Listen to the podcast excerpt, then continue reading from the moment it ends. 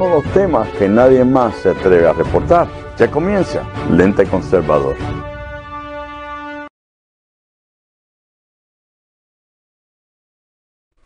Buenas, buenas, buenas noches, buenas noches mis amigos, muy buenas noches. Llegó el viernes, llegó el día tan esperado de la semana, llegó el viernes y ya por ahí llega también el, chequecito de Trump, ya por fin lo, lo aprobaron. Muy buenas noches a todos, un saludito a todos los que nos están viendo por las diferentes páginas en Facebook, a través de la página del Ente Conservador, también a través de la página de los Republican Brother y a través de mi página también de Ángel Javier Rosario. Un saludo a todos. Recuerden, compartan el programa que a mí Facebook me tiene bloqueado. Parece que botó la llave porque ya ni se molestan en decirme cuándo me van a quitar el, el, el bloqueo.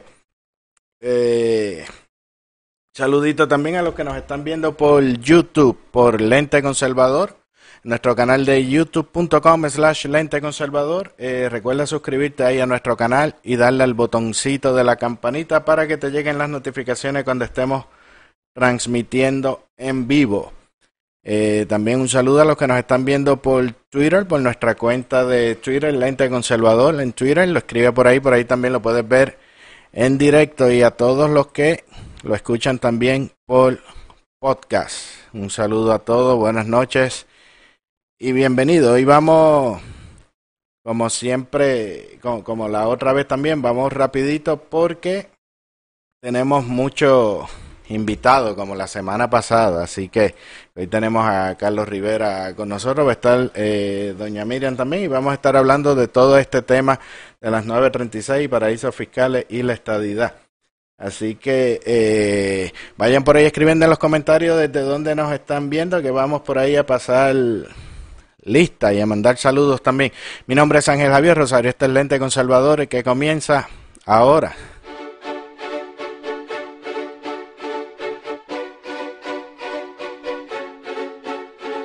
Amado con verdades que muchos ocultan y diciendo las cosas que otros prefieren callar, destruyendo mitos y cuentos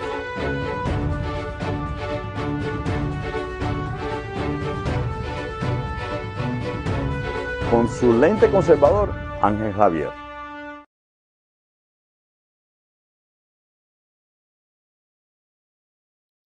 Bueno, bueno, ahora, ahora sí, vamos a arreglar algo aquí un, un momentito para que pueda sonar la, la campana. Deja que, que Toribio, que Toribio llegue, que está como, como tardecito ahora. Ahora sí, ya, ya está por ahí, así que vamos, vamos rapidito a sonar la campana, dale a ver.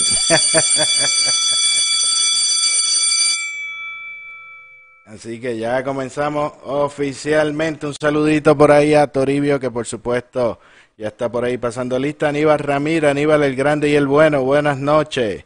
Elvin Méndez Rosa, Sonia Maldonado, bendición. Cintia, eh, no me atrevo a pronunciar tu apellido, Cintia, pero saluda a Net Soya.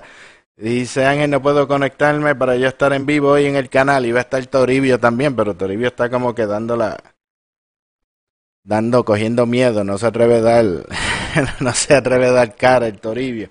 Eh, por ahí también Carlito, por supuesto, que va a estar aquí ya con nosotros. Elvin, Anet Soya, buenas noches, Día Jesús, saludos. Sergio Ortiz, buenas noches. Eh, Luis Petito Alberto, saludos. Nereida Alzuri, Eliezer Gilbe.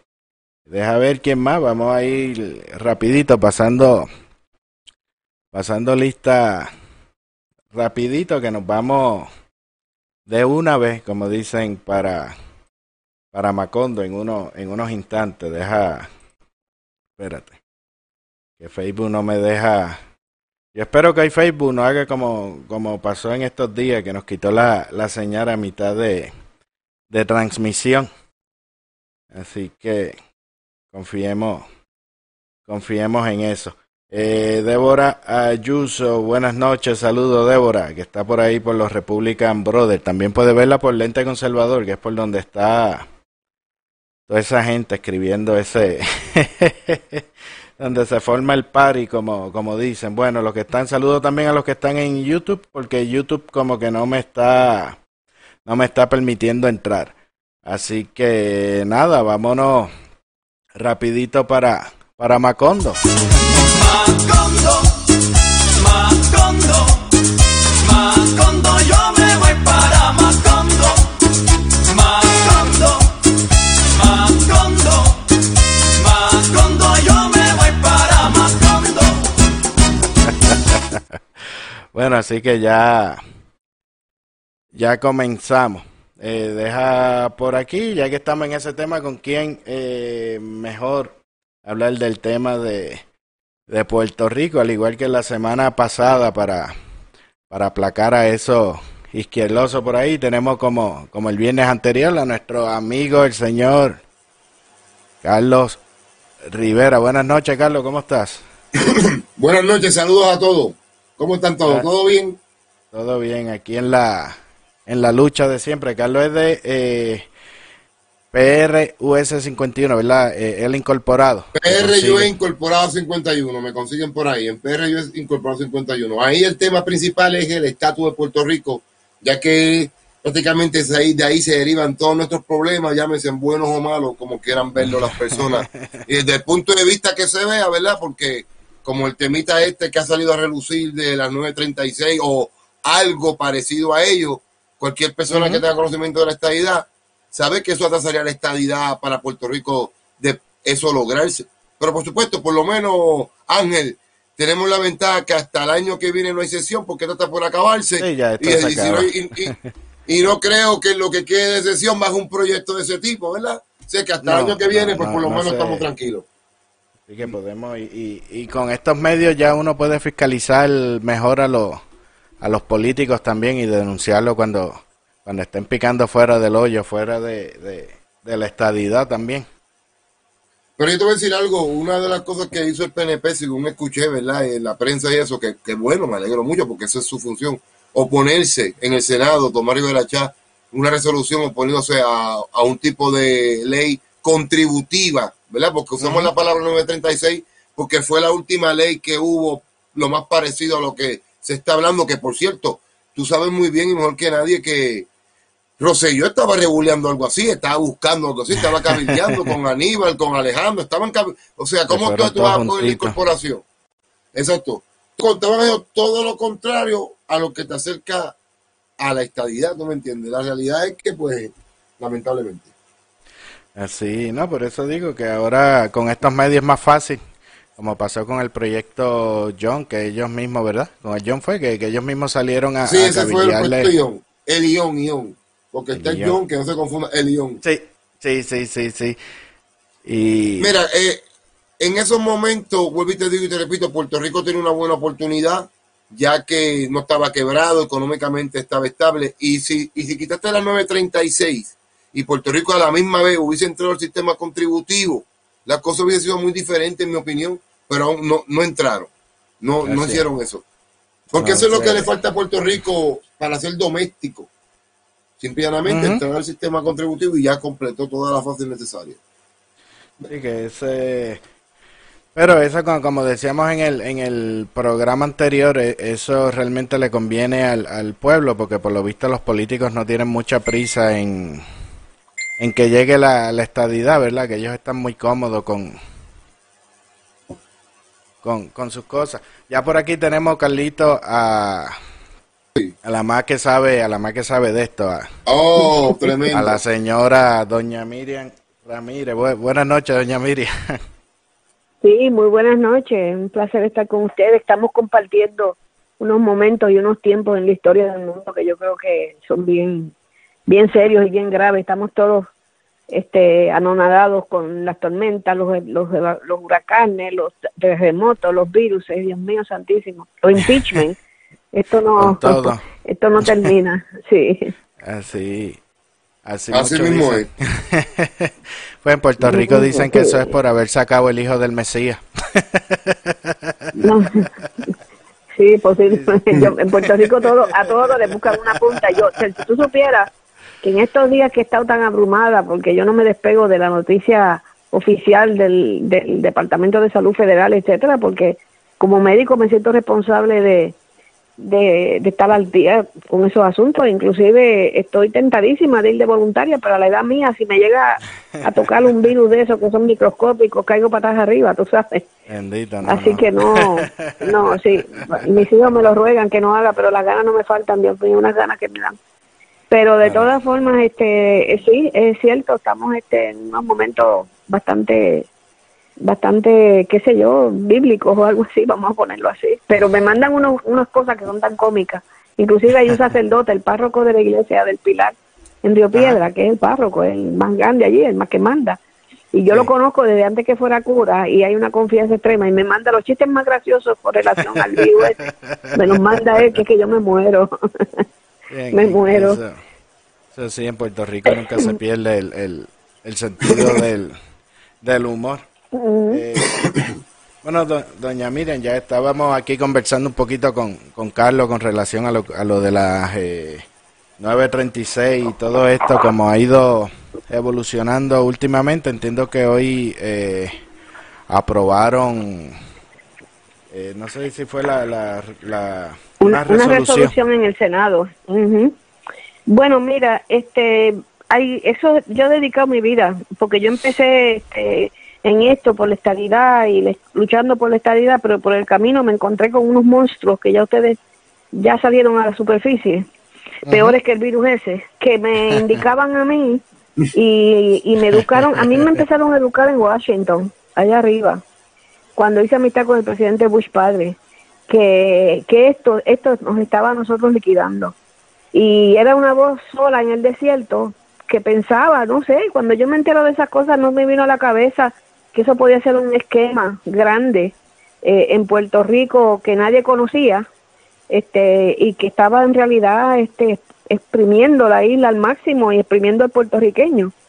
Porque yo empecé enseguida a pensar hombre pues esto tenemos que ver con esto todo el mundo. Y entonces me convertí en enemiga número uno de del poder económico político de Puerto Rico que en realidad hasta, hasta escogen los candidatos y eso se, eso lo discutimos yo los otros días cuando yo dije que no tienen nada que ver como reciclaron ahora a Aníbal, meten a Fortuño otra vez, meten a Pierluisi, como si no hubiera más nadie.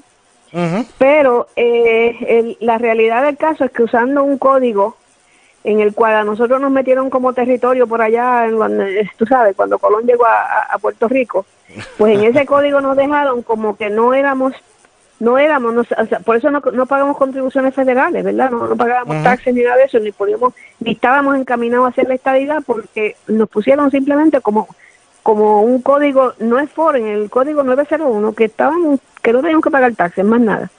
Pues, ¿qué pasa? Que eso se fue degenerando con el tiempo, fueron buscando números este adicionales, 936, etcétera, etcétera, para acomodar diferentes versiones de lo que era no pagar taxes. Y en la 936 se culminó el abuso más grande porque era, no, era, eh, o sea, y todavía, pero Trump cogió y le jaló las orejas, ¿verdad? Pero ni taxes federales ni estatales, ni taxes federales ni estatales. Pero cuando se empezaron a sacar números y yo empecé a tener la ayuda ya de Washington, el Congreso y todo el mundo, pusieron todas las agencias a, a bregar con eso por, por petición del presidente y de algunos congresistas amigos cuando se empezaron a sacar cuentas, el per cápita del puertorriqueño está por el piso, el desempleo estaba por el piso, eh, la, o sea, el nivel de pobreza, según lo miden los americanos en Puerto Rico, altísimo. Este, Muchos lo miden con los niños, que los niños pobres, o sea, porque, porque el capital de la familia es poca, es bajita. Y entonces, pues que todo el problema era que si esta gente no pagaban contribuciones como pagan en los estados en las fábricas que en los estados, entonces la gente aquí trabaja en fábricas, trabajan en negocios, trabajan en todo, pero allá en Puerto Rico nada de eso pagaba contribuciones. Y eso se degeneró al punto donde negocios que hacen dinero en Puerto Rico y dinero largo y tendido, este, la mayor parte de los empleados los tienen part-time, no tienen beneficios, tienen que coger cupones también porque no les da. Y yo llevé toda esa información y ellos mismos hicieron investigaciones grandes. Tan es así que el Philadelphia Inquirer en mandó un crew que se visitó conmigo la, las fábricas farmacéuticas y se sorprendieron cuando yo les enseñé que las viejitas iban a la farmacia con una receta para 20 pastillas y iban y compraban una todos los días para tomárselas y se las tenían guardadas en la farmacia en los pueblos. Y eso, esa gente se choquearon con eso, vieron los, vieron los derrames de productos químicos en los ríos eh, de la fábrica y se escribieron, se escribieron un libro que al día de hoy ese libro los nominaron para un Pulitzer, que no me acuerdo el nombre ahora mismo, pero después te lo busco y te lo mando. Y eso fue, uff, muchachos, eso fue para allá por, los, por fines de los 80. Pero lo más grande fue que cuando me dijeron en Washington, pues vamos a vamos a bregar con incorporar a Estados a Puerto Rico, porque entonces en vez de recibir unas porciones diferentes, van a recibir igual cantidad de dinero para todos los para todos los programas y van a entrar en Learning Tax Credit que lo recibe la gente cuando ganan menos. A fin de año reciben dos o tres mil pesos bla bla bla. Y cuando fui a empezar a bregar con eso allá con el Senado y, y, y con el Congreso etcétera para mí la sorpresa más grande fue cuando fue don Luis Ferrer y otra gente a oponerse y pararon todo lo que yo estaba haciendo yo no me di por vencida porque yo dije, pero espérate, yo, no, yo como que yo no entiendo bien esto. Y volví otra vez más tarde y se hizo un proyecto de incorporación. Entonces, para ese entonces lo paró yo Yo tengo toda esa evidencia porque salía en los periódicos. Eso, eso era con revolú, eso no era escondido, nada de eso. Y entonces llegó el momento donde ya la guerra era abierta. Este, yo pues yo empujando al PNP y diciéndole como sigo ahora, diciéndole lo que tienen que hacer porque ellos tienen la, la franquicia de la estadidad o sea, ellos no la sueltan, pero ellos son ellos son un impedimento, ellos lo hablan de eso, pero no, la sueltan. Y empiezo yo a tener una, una diferencia grande con ellos, conté con eso, me la escuelo como senadora, pero estaba allí como si no estuviera, porque yo no a mí nadie me decía lo que estaba pasando, ni, ni me aprobaba nada de lo que yo presentaba. También estábamos en minoría, pero habían eh, arreglos entre quienes McClinton, que era el portavoz y Paz, y eso yo no sabía nada, no, no sabía lo que estaba pasando allí, yo dije, estoy perdiendo mi tiempo aquí. Que eso lo hice cuando me retiré de médico, a los 35 años, ya yo era mayor. Y me fui, me fui, no volví más. Y entonces después estuve un tiempito, para ese entonces se muere mi marido, estuve un tiempito con Santini en lo que sacaba dos o tres más de la universidad que terminaran. Y después no he vuelto a trabajar más, más nunca. Pero bueno, la cosa es, pero seguí con esto otro, porque entonces una de mis hijas, la hija más pequeña mía, que estaba todo el tiempo en Washington conmigo, le gustó por allá y se quedó eventualmente allá. Y yo me quedo en la casa de ella y paseo esos pasillos y conozco a todos esos, los más viejos son los más amigos míos, porque muchos de los jóvenes no los conozco. Pues, ¿qué pasa? Que entonces ellos siguieron funcionando, eh, un grupo de senadores en la época eh, de los 90 por ahí, o en los 80 por ahí, este, con toda la información y el material que yo les llevé, más el que se mandó a investigar allá en el General Accounting Office y toda esa cosa, les demostró que eso era un esquilmando al, al taxpayer americano y esquilmando al puertorriqueño y eliminaron la sección 936. Y yo celebré, ¡ah, ah qué rico, ganamos ahora! Ahora van a pagar contribución, etcétera, etcétera. Y, y, y todavía me sacan en cara, tú, tú quitaste la 936, mira, nene, en menos de un mes ya ellos habían cogido otro número, que no me acuerdo el nombre, el número ahora, y se habían, habían, se habían cambiado a otro número con los mismos privilegios, hasta peores. O sea que ellos tienen, esa gente tiene los cabilderos más caros en Estados Unidos, allí en Congreso, gente que inclusive muchos de ellos fueron congresistas y se van después a cabildear, o son sus advisors, o son sus asesores. Es un poder económico tan y tan y tan inmenso que la única persona que yo he visto en todos estos 40 años que se ha atrevido a darle la cara a esa gente y que es una de las razones que yo entiendo Independientemente que la persona te caiga mal, el presidente, es una de las razones que yo entiendo que ese señor quieren sacarlo de ahí como de lugar. Porque la única persona que se le enfrentó a ese mundo, que ahora ya le han puesto un nombre, ya, ya no era la, mente mía imaginándose, se llama el Deep State, que es el, estado profundo, qué sé yo, qué demonios, donde es una combinación de, de millonarios, millonarios, asquerosamente millonarios, corporaciones millonarias, con cabilderos millonarios, con enchufles, con políticos corruptos y tal y cual, que son los que controlan el mundo.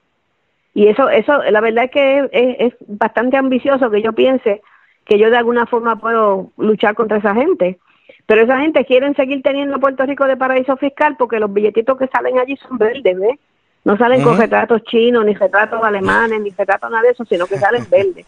Y entonces lo usan de paraíso fiscal. Cogieron a Microsoft, que a mí me la información me la habían dado los empleados, con 170 empleados, de los cuales muchos eran part-time, y Microsoft estaba recibiendo 22.8 millones de dólares al año en beneficios contributivos por cada empleado.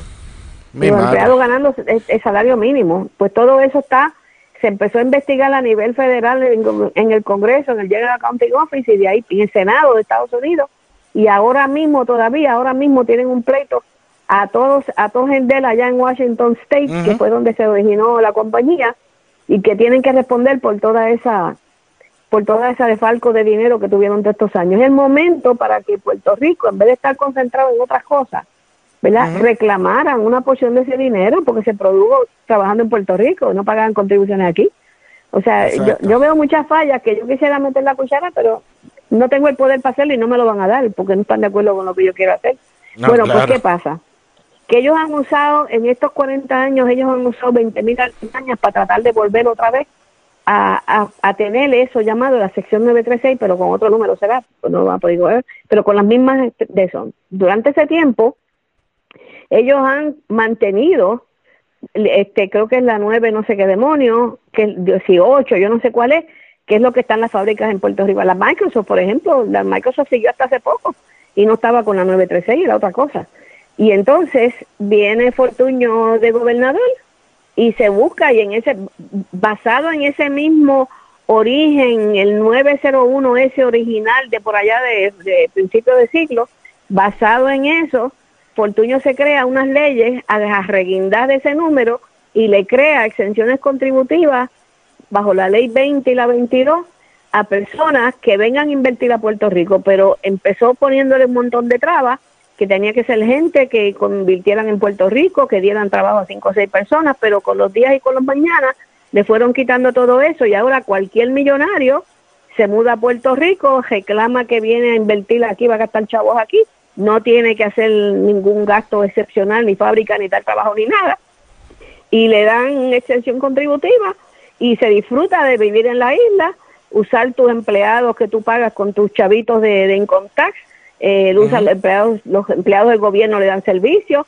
la policía le da servicio, las carreteras que uno paga, las luces de las carreteras que uno paga y todo eso, y ninguno de esos millonarios, supermillonarios pagan un chavo. y tampoco pagan en Estados Unidos porque lavan el dinero aquí, pero, pero eso no es lo único. Yo me he enterado y no puedo señalar, ni aunque quisiera, no puedo señalar quiénes porque no he querido ni siquiera averiguar, pero sí sé que hay millonarios puertorriqueños que se han hecho residentes fuera de Puerto Rico para entonces utilizar la ley 22 esa para poderse hacer millonarios acá, este, haciendo de cuenta de que son, de que caben dentro de esa ley. Y si ustedes se ah. ponen a rebuscar por ahí unos cuantos que se han ido a vivir o que han ido a sus casas en Maryland y en Miami, y todas esas cosas, van a saber, ajá, van a saber enseguida quiénes son. Y esa gente están acogidos a esa ley. ¿Ok? dame el agua, O sea, y entonces Miriam Ramírez empieza a pelear con eso y me convierto en el enemigo número uno. O sea, ha sido ha sido una guerra conmigo, pero brutal. Lo que pasa es que yo no caso, ¿sabes? No, a mí no, ya, a mí no me importa. Pero no termina ahí. No termina ahí. Ellos siguen luchando. Viene la reforma contributiva en el 2017, creo que fue.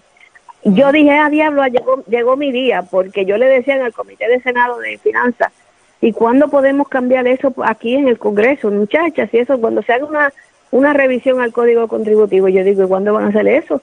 Me dice, bueno, el último fue hace 40 años. Así que yo dije, bueno, pues, ¿y cuándo hay uno? No, eso ni, hay uno señalado. Se habla de que se tiene que hacer uno, pero no se habla. Llega el presidente Trump a la, a la, presidencia y lo primero que dice, vamos a hacer una reforma contributiva. Y yo salté de alegría y dije, espérate, ahora yo, ahora yo tengo esa gente trabajadita ahí hace como 40 años. Ahora esta gente, tanto del lado mío, el senador Hatcher en ese momento era el presidente del Comité de Finanzas, y yo dije, esto ahora se va fácil, ahí porque ya está toda la documentación, expertos en contribuciones en Estados Unidos que me, que me simpatizan conmigo, habían dado cartas y todo. Cuando salta el gobierno de Roselló y se van allí juntito con Aníbal Acevedo, fíjate tú el reciclado que siempre aparece, Aníbal Acevedo, García Padilla, y sí, no, no, ellos son unos reciclados, ellos los tienen todos entrenados. Son como si tú tienes un ejército de entrenamiento y los, los echas a caminar cuando lo necesitas. Se fueron allá todos juntos, ahí se acabaron todas las peleas populares, PNP, este, Pepe Pelo y Popojones y nada, no, allí eran todos hermanos. Y se metieron allá arriba y paralizaron, o sea, intentaron dejar a Puerto Rico como foráneo, que, pero no lo lograron plasmar así for good. Eso lo dejaron, pues yo recuerdo a Hatch diciendo el caso de Puerto Rico ha sido un poquito complicado y lo vamos a dejar para otro momento. Yo no he visto, y yo vengo observando desde el 17, que ese momento haya llegado, pero he visto unas movidas desesperantes en estos últimos dos años, tratando ellos de calladito la boca escondido, con cabilderos que ganan un millón de dólares cuando poco, cuando ganan poco, este, haciendo los intentos de plasmar a Puerto Rico firme y definitivamente como un paraíso contributivo. Y entonces la prueba más grande me vino de momento cuando parece que en Washington, como está terminando el cuatrenio, parece que quieren resolver eso. Esto parece, todo esto es eh, a mi, mi imaginación. Pero aparentemente, exactamente. Entonces toda esta gente empiezan a correr y yo veo mucho movimiento tratando de volver a influenciar al Comité de Finanzas para sembrar esa ese paraíso contributivo de Puerto Rico que nos lleva a nosotros a la ruina, es lo que nos tiene arruinado. Pues de momento, de momento aparece el impeachment, eso es un revolú, nadie hace otra cosa que no sea el impeachment, termina el impeachment, ahí dicen, se nos acabó eso, ¿qué hacemos ahora? Ah, ya sabemos, el virus, vamos a bajar el virus. Y en el medio del revolú del virus, en el medio del revolú del virus, que todo el mundo está el virus escondido, lavándose las manos 40 veces, ya tengo las, las, manos, uno que tiene poco pellejo cuando viejo, ya se me ven casi los huesos. Y entonces vienen, viene aparece Aníbal, uy, aquí estoy yo, aparece, nombrado para comisionado residente para que siga allá, tú sabes, haciendo el trabajo que, que está en realidad pagándole para hacer, porque con el sueldo no basta.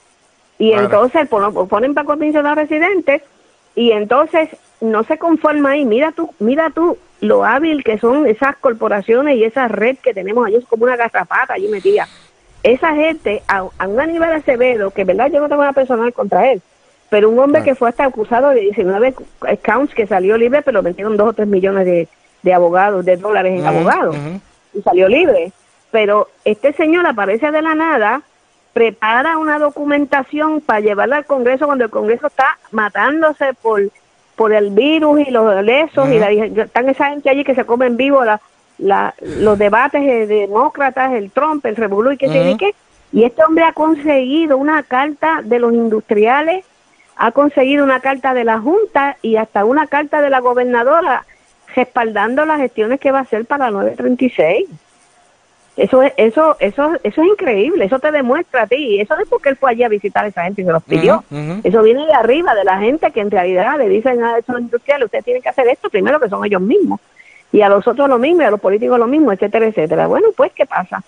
Que entonces se busca a un republicano aborrecido allá que está corriendo para elección, ahora todos tienen que correr, que es de un, de un, distrito 21 de Texas, que es al norte de San Antonio, y, y lo embarucan. Yo pensé primero que lo habían embarrado, o sea, que él no sabía ni lo que estaba haciendo, y lo emborujan para que presente un proyecto de ley que hasta ahora mismo yo todavía no sé siquiera si lo ha presentado o está en esa, porque ha habido mucha cosa allí de, de la cosa del virus y eso, el release del Así que yo no sé si lo ha presentado o no.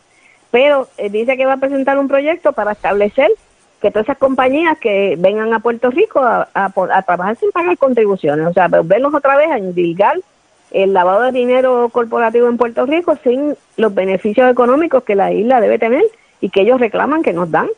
O sea, y entonces me pongo yo a rebuscar al señor ese que él buscó y ese señor es parte de ese sistema, ese señor es, ha sido socio de todos esos de esas corporaciones, eh, él trabajó para Ted Cruz en Texas, inclusive le consiguió 10 millones de dólares eh, para la campaña de Ted Cruz, o sea que el hombre fue parte de, ese esquema, que yo creo que se va a colgar, ¿sabes? Yo creo que se va a colgar, pero cometió un grave error.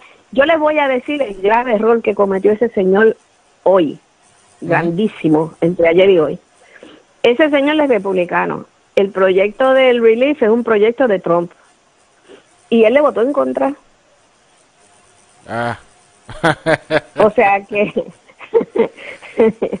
o sea, me lo puso en bandeja de plata, tú sabes. Hoy yo he estado, que yo no sé ni cómo yo estoy viva para hablar con ustedes, porque me he pasado todo el día mandándole esa información a todos los congresistas republicanos, a todos los demócratas, a Trump, a todos los ayudantes de Trump, al secretario del Tesoro, diciéndole como este hombre, tú sabes, que le traiciona al presidente Trump y no le da el voto para, la, para el relief este, está tratando de meterle por la cocina exenciones contributivas y paraísos contributivos que no pagan contribuciones federales. Este, ajá, exacto. O sea que tendremos que en el, espero que ya para el próximo capítulo de tu programa tendremos alguna alguna información adicional a todo esto. Así que ¿dónde estamos ahora?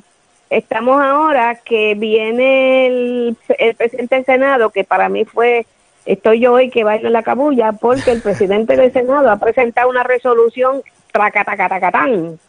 La primera vez que hace el PNP eso desde que yo lo conozco, haciendo un sólido respaldo a que no quieren aquí la cosa esa y eso eso era lo que se necesitaba. Yo espero que la Cámara le siga en el camino porque el poder político va por encima de Aníbal, que es un candidato reciclado y de todas esas cosas y todo, va por encima de los industriales, va por encima de la de la junta, de todo eso, porque el poder del pueblo se refleja en aquellos que los representan políticamente.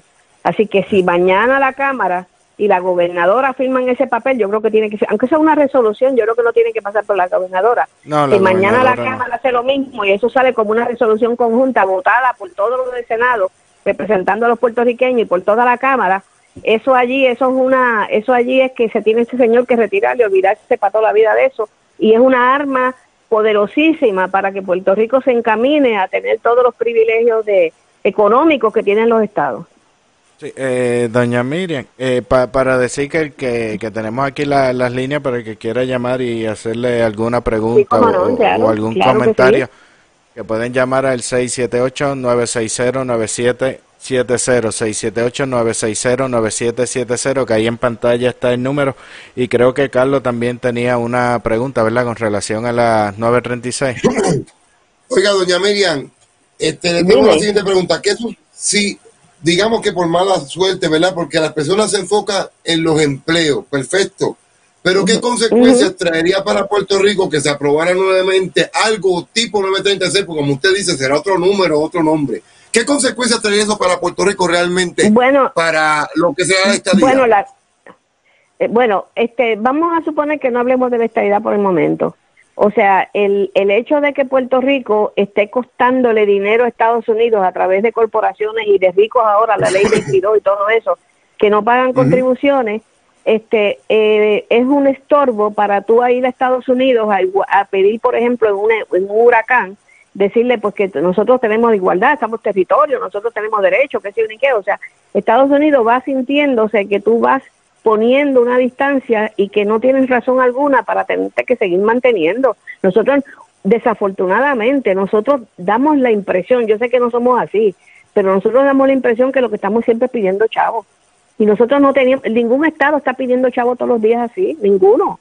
O sea, y entonces tú te coges, por ejemplo, la misma la misma comisionada residente que fue miembro de mi avanzada y que yo fui quien la, le hice la campaña y todo la saqué para que fuera representante pero las conferencias de prensa que de Jennifer son casi todas diciendo que trabajo más chavo y que trabajo más chavo y que trabajo más chavo. O sea, eso no es forma de tú crear ni un país independiente ni crear un Estado. O sea, nosotros, entonces que mañana se lo compremos con Estados Unidos, entonces ¿quién? ¿Le vamos a pedir chavo a quién? ¿A Maduro? ¿A Rusia? ¿A quién, ¿a quién le vamos a pedir chavo? ¿Ah? A Rusia, a ver. O sea, nosotros tenemos, nosotros tenemos que tener una economía estable, sólida, que, que pueda aguantar cualquier estatus que le venga encima. Nosotros no podemos ni tener una dependencia, ni y, pero sin embargo, los modelos económicos que Estados Unidos tiene establecido para los estados sacan a los estados de todos los aprietos, pero nosotros no tenemos esos modelos económicos. Nosotros cualquier cosa que nos mandan, ellos asignan, ¿verdad? Para educación, que creo que hay paridad para esto, pero todo es mendigado, todo es mendigado y unas cositas que vienen automáticas.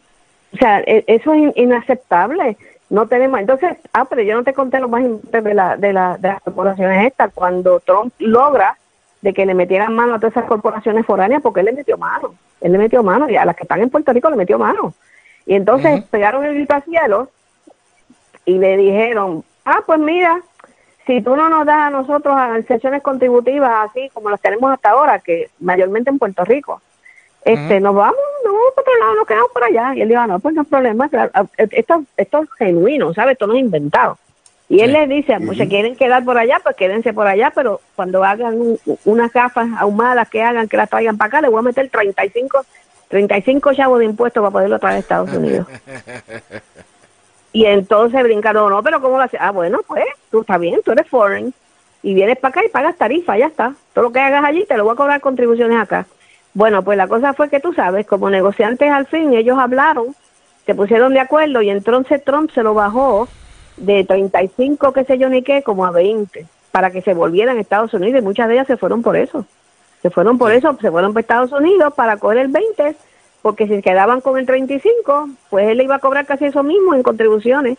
Otra cosa que hacen las, las corporaciones es que ellas cogen y pagan creo que un por ciento bien bajito, un por ciento o algo así, al Tesoro de Puerto Rico, que fue parte de las guerras que tuvimos hace años atrás, que dieran algo, que dieran algo. Entonces, en, con alguno de los presidentes o algo se consiguió eso.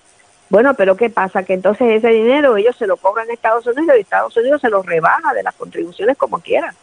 O sea, que ellos, ese dinero se lo devuelven a ellos, que es un double dipping, o sea, que estamos fritos como quiera. Pero las corporaciones sí se van a quedar, especialmente en un estado nuevo. Puerto Rico eh, aguanta, unas que no debieran, aguanta unas este, atropellos increíbles con salarios mínimos y part-time que no tienen que pagarle ni seguro médico a veces ni nada este, nosotros tenemos casi todos los puertorriqueños ingenieros que están trabajando en las fábricas afuera, este, lo están haciendo porque en Puerto Rico los salarios son bajos, porque un, ingeniero de Puerto Rico fácilmente te gana 40 o 50 mil pesos y se va a esa misma fábrica a otro estado y gana 150 mil. Ahora, ¿cómo ustedes explican que ellos puedan pagar 150 mil en un estado y no lo puedan pagar en Puerto Rico? Y encima no pagan contribuciones. Nosotros no podemos seguir así. Puerto Rico parece un tercer... Tú, llegas a Puerto Rico y estás hasta un tiempo fuera y te parece que ha llegado a un sitio donde hubo una guerra. Están todas las casas pintadas de graffiti, las basuras acumuladas en las esquinas, este, casi muchas, muchísimas propiedades están abandonadas. Este, es un, es, te, te sientes, bueno, yo, yo te digo una cosa, yo he viajado el mundo y y he ido a, países cercanos que la economía está bien mala. Yo me acuerdo, yo iba con frecuencia a Santo Domingo y yo nunca vi lo que he visto en Puerto Rico en los últimos, en el último año, diría yo. Lo que yo he visto en Puerto Rico es como si hubiera pasado una guerra por allí. Ajá. Mire, doña Miriam, ¿sabe una cosa? Aparte del PNP y todas esas cosas, yo le voy a ser bien sincero, referente a mi experiencia en las redes sociales, a través de, los, de estos varios años que llevo y los comentarios personales, en Puerto Rico en estos momentos, la mayoría del pueblo común está de acuerdo con unos 936, incluso personas estadistas en Puerto Rico. Y eso trae un problema, ¿verdad? Un poco difícil para lo que queremos bregar con esto de verdad, como tiene que ser. Es que no es lo que... Ajá, es que el 936 no está corriendo en la papeleta. O sea, la 936 es un problema... Ajá. Es correcto lo que usted dice, pero acuérdese que los populares y un número de personas se agarran de todo, porque a veces en Puerto Rico se propone algo, porque esto haremos lo que se está hablando, como usted mismo dice, están tratando de conseguir algo, tipo 936. Pero ¿qué sucede? Al hablar eso, el pueblo va a pensar que va a llegar y que si vive el L y un sinnúmero de cosas más, sin saber que si llegara ahora mismo algo de esa magnitud, más allá de todo lo que usted ha dicho, que tiene toda la razón de los sueldos bajos, los ricos se más ricos, eso, eso no hay ninguna duda. El tiempo que dure eso en Puerto Rico, durante ese tiempo la estabilidad será bien difícil que llegue, o la incorporación, ¿verdad? O algo así. No, no, no, es que, es que nosotros no tenemos que tener la estabilidad para tener el mismo modelo económico. Hay países pequeños que están bien económicamente y no tienen esa cosa, y ningún estado lo tiene y están bien económicamente. Exacto. Yo no te he hablado a ti de la estabilidad, yo te estoy hablando de que esos, eh, Irlanda se destruyó con eso, si lo que tienen que hacer es hacer un search en el Internet, los paraísos fiscales han destruido donde quiera que han ido. Está el récord. Lo que yo, exacto. yo lo que le quiero llevar más, va a ser más caro. Mire, eh, yo estoy de acuerdo con usted, mire. Digamos que hay 936 en Puerto Rico, ahora mismo esto de las extensiones contributivas, perfecto. Y se hace un referéndum de estadidad sí o no, o, un plebiscito estadidad, independencia y ELA, por ejemplo. Y ellos saben que si cambiamos hacia la estadidad, por ejemplo, pues se perdería ese tipo de extensión contributiva que existe bajo la, para no llamarla 936, porque realmente no sería eso. es a lo que yo me refiero como el pueblo lo ve, que es al fin y al cabo aquí, cuando le pregunten al pueblo y vea que pierde eso. Mire, yo le digo, hay personas en Puerto Rico que cuando usted habla muchas veces, siempre me gustaría el nada más que saber que voy a perder, escucha, votan por la estadía, que voy a perder, vaya directo a mi universo. Pero mira, la ya por eso no, vota. La, mira, yo no, yo no coincido con, la, con tu apreciación, con la gente que tú hablas, es muy diferente a la gente que yo hablo. La gente en Puerto Rico quisieran tener el modelo económico de Puerto Rico, de Estados Unidos. Olvídate de estabilidad, el modelo económico. Querrían tenerlo porque yo no he visto que ninguno se vaya para ningún otro lugar que no sea un estado. Yo no he visto que se vayan para Santo Domingo, ni que se vayan para uno de esos este, operativos eh, de, Panamá, una cosa de eso. No, no, no. La gente cuando quiere un modelo económico para sobrevivir se van para algún estado que no tiene 936. Así que yo no sé ¿Quién te está diciendo a ti que necesita la nueva receta de Porque lo ideal, no, no, me, no me está entendiendo, doña, doña Miriam. Doña Miriam, no me está entendiendo. Mire, cuando, Deja ok, por aquí, Abraham, Carlos, si usted me Carlos, pregunta a mí, ajá, si usted me pregunta a mí, yo no estoy de acuerdo con las Se la puse 936. dura, se la puse difícil. No, no, no, no, no me, es que no me está entendiendo.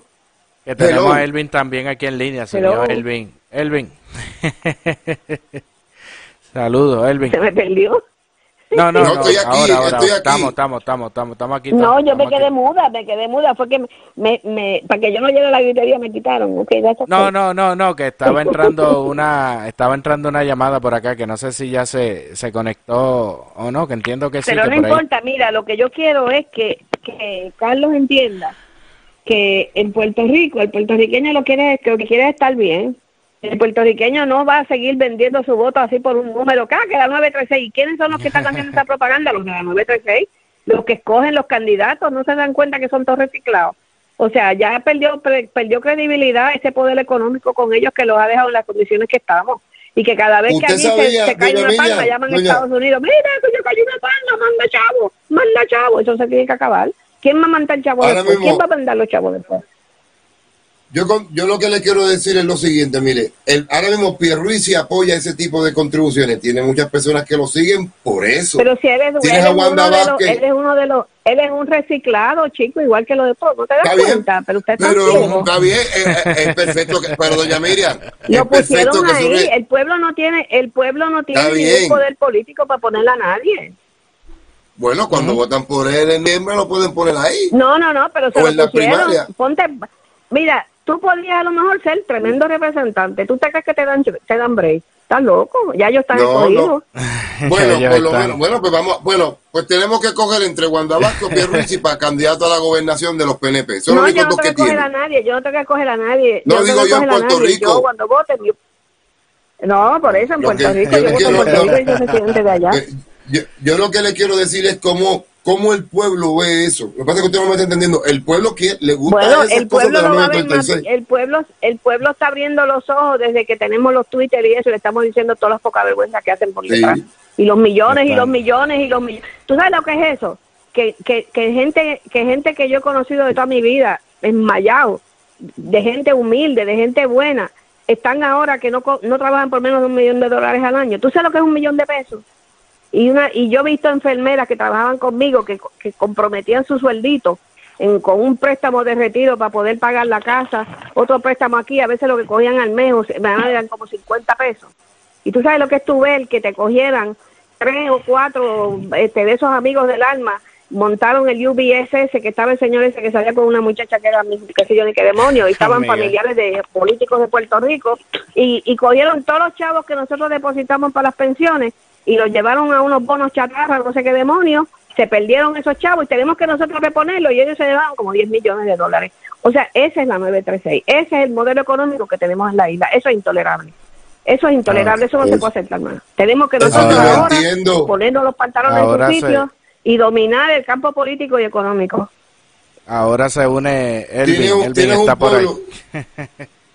pueblo. A ver, Elvin está por ahí. Saludos, saludos a todos. Ahí está. Se Sí, a la, estoy a la pelea, a la pelea. Se metió a Elvin también. Me, No, me es tengo que unir, me es tengo que unir aquí al, al debate porque esto está caliente hoy. Sí, sí, pero de amigos que siempre mira, yo no me primero- enojo con nadie, esto, esto es como... No, no, Ah, no, no, primero no. que nada. No, no, es que no es que ya no me está entendiendo. Porque Sí, sí, Elvin, es que ella- si alguien te ha escuchado hablando de que la 936 no es un modelo efectivo para Puerto Rico, soy yo. Ok, eso yo lo sé. Y lo No, sabemos no, mucho lo- nosotros. en el- pero en la en mayoría del el pueblo de Puerto local. Rico, Sí, sí. en el aspecto, en el aspecto de Puerto Rico, el ya, si tú, mira, para que lo entiendas, si Puerto Rico tiene un modelo de 936 o algo así, y va a un plebiscito o va a un referéndum, y sabe que cualquier opción que no tenga eso, va, va a perder ese privilegio en ese momento, no le va a dar el voto a ninguna de las opciones descolonizadoras. Eso es lo que sucede. Porque incluso en el 1993, que todavía estaba la 936, sabemos que el Estado Libre Asociado ganó ese plebiscito. Porque la gente habla en Puerto Rico, no, que si los estadistas no hacen nada. Mire, el, el Estado Libre Asociado ganó en el 67, ganó en el 93 y en el 98 ganó una quinta columna. Que nadie sabía lo que era eso. Eso es porque usted va como el pueblo apoya a la estadidad. Ve, porque hay cosas que no saben, que el pueblo al fin y al cabo, aunque no sepan, tienen derecho a saber. Y recuerden siempre lo que yo quiero decir, simple. No todo el mundo sabe lo que yo sé, no todo el mundo sabe lo que sabe Ángel. Y la mayoría del pueblo, si tú le vas a preguntar, Te va a decir, bueno, si estaría empleo, pues sí. Eso es lo que te va a contestar el común que vota. Sí, que no, que que hay no, que que contar no. con él a la hora de la verdad. Independientemente, hay que contar con él aunque él no tenga conocimiento. Esa es la realidad. Porque en Puerto Rico el derecho al voto a los 18 años. Eso es lo que yo quiero decir. El Sí, pueblo hay que educarlo yo- no- que educar. Exacto. educar. ¿Tú crees que tú le vas a hablar al pueblo, al pueblo común? No, el sistema económico o esto, el pueblo no te va a entender eso. Pues O sea, el mira, pueblo la que te pregunta que bueno, le haría sería, ¿tú prefieres vivir, tú prefieres traer la estabilidad a Puerto Rico y, o por lo menos el modelo económico de los estados a Puerto Rico y no tener que mudar? ¿O tú prefieres tener lo que seguir con lo que tienes y tener que coger los barcos y vivirte por un estado? Escoge. Si yo te digo, te no, voy a dar el modelo económico de. Florida aquí. ¿Ah? Ah, ¿Qué tú te ah, quieres? ¿Que te la traiga aquí o te quieres coger las maletas e irte para allá? Mira a ver. mucho. Porque ¿quieres que le ahora como está, ahora como te tienes que ir para allá. Muchos se quedarían. Muchos se Yo me uno a ustedes porque es un debate, ¿verdad? Que, que sí, este, se ha ido diciendo, ¿verdad? Por años, tanto por, por cada uno de ustedes, ¿verdad? Como este, doña Miriam, que lleva años con este tema.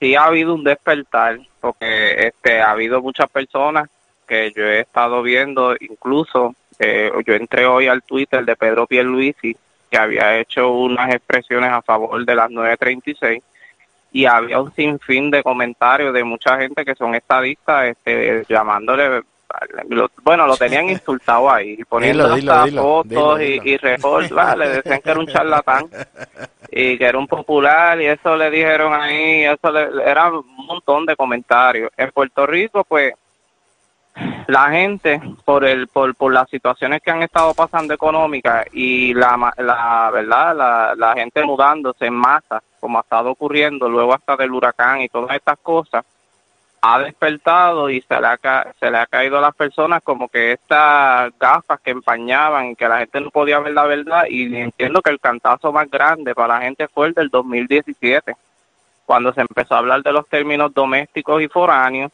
donde yo vi en gran escala que yo puedo decir que yo fui uno de los que abrí los ojos en ese momento, siendo de la generación, ¿verdad?, este, nueva, que pude ver la realidad de lo que estaba pasando.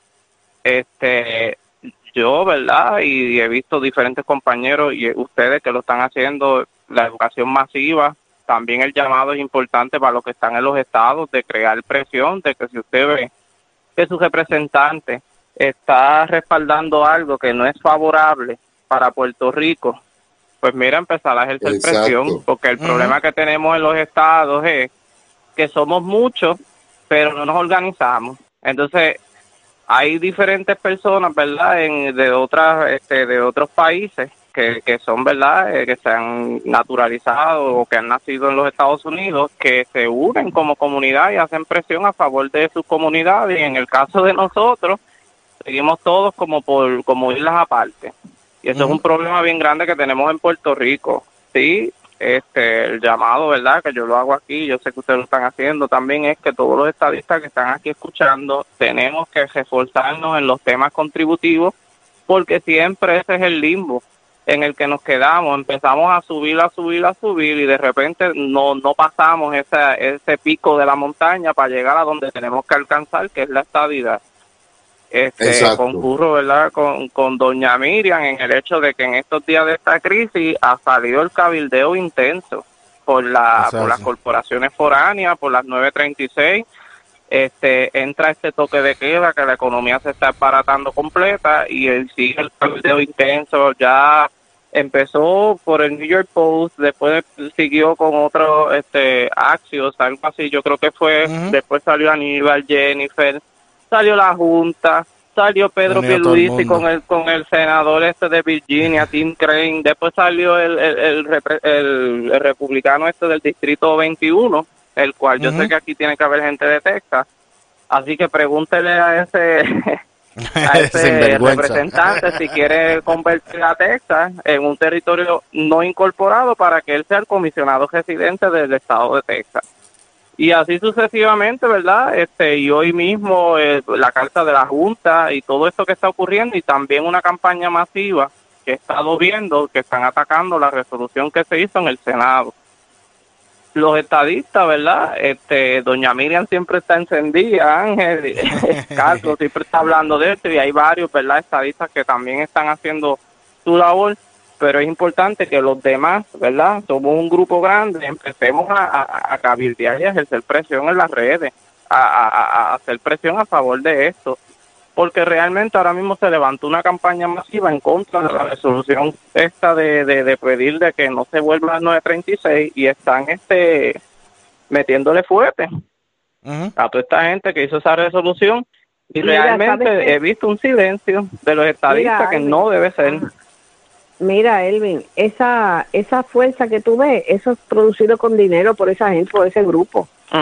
O sea, ese grupo tiene gente que, que les pagan para llamar a sus 15 o 20 personas, lo que sea, para formar esos revoluciones. ¿Entiendes? Y se meten en Twitter con nombres diferentes y nombres caros, pero son la misma gente. Entonces, toda esa gente están viviendo, esa, esa gente vive en un nivel económico mejor que el resto de la gente. Esos que llaman esa gente, esos son, esa es la elite, esa es la elite que gobierna.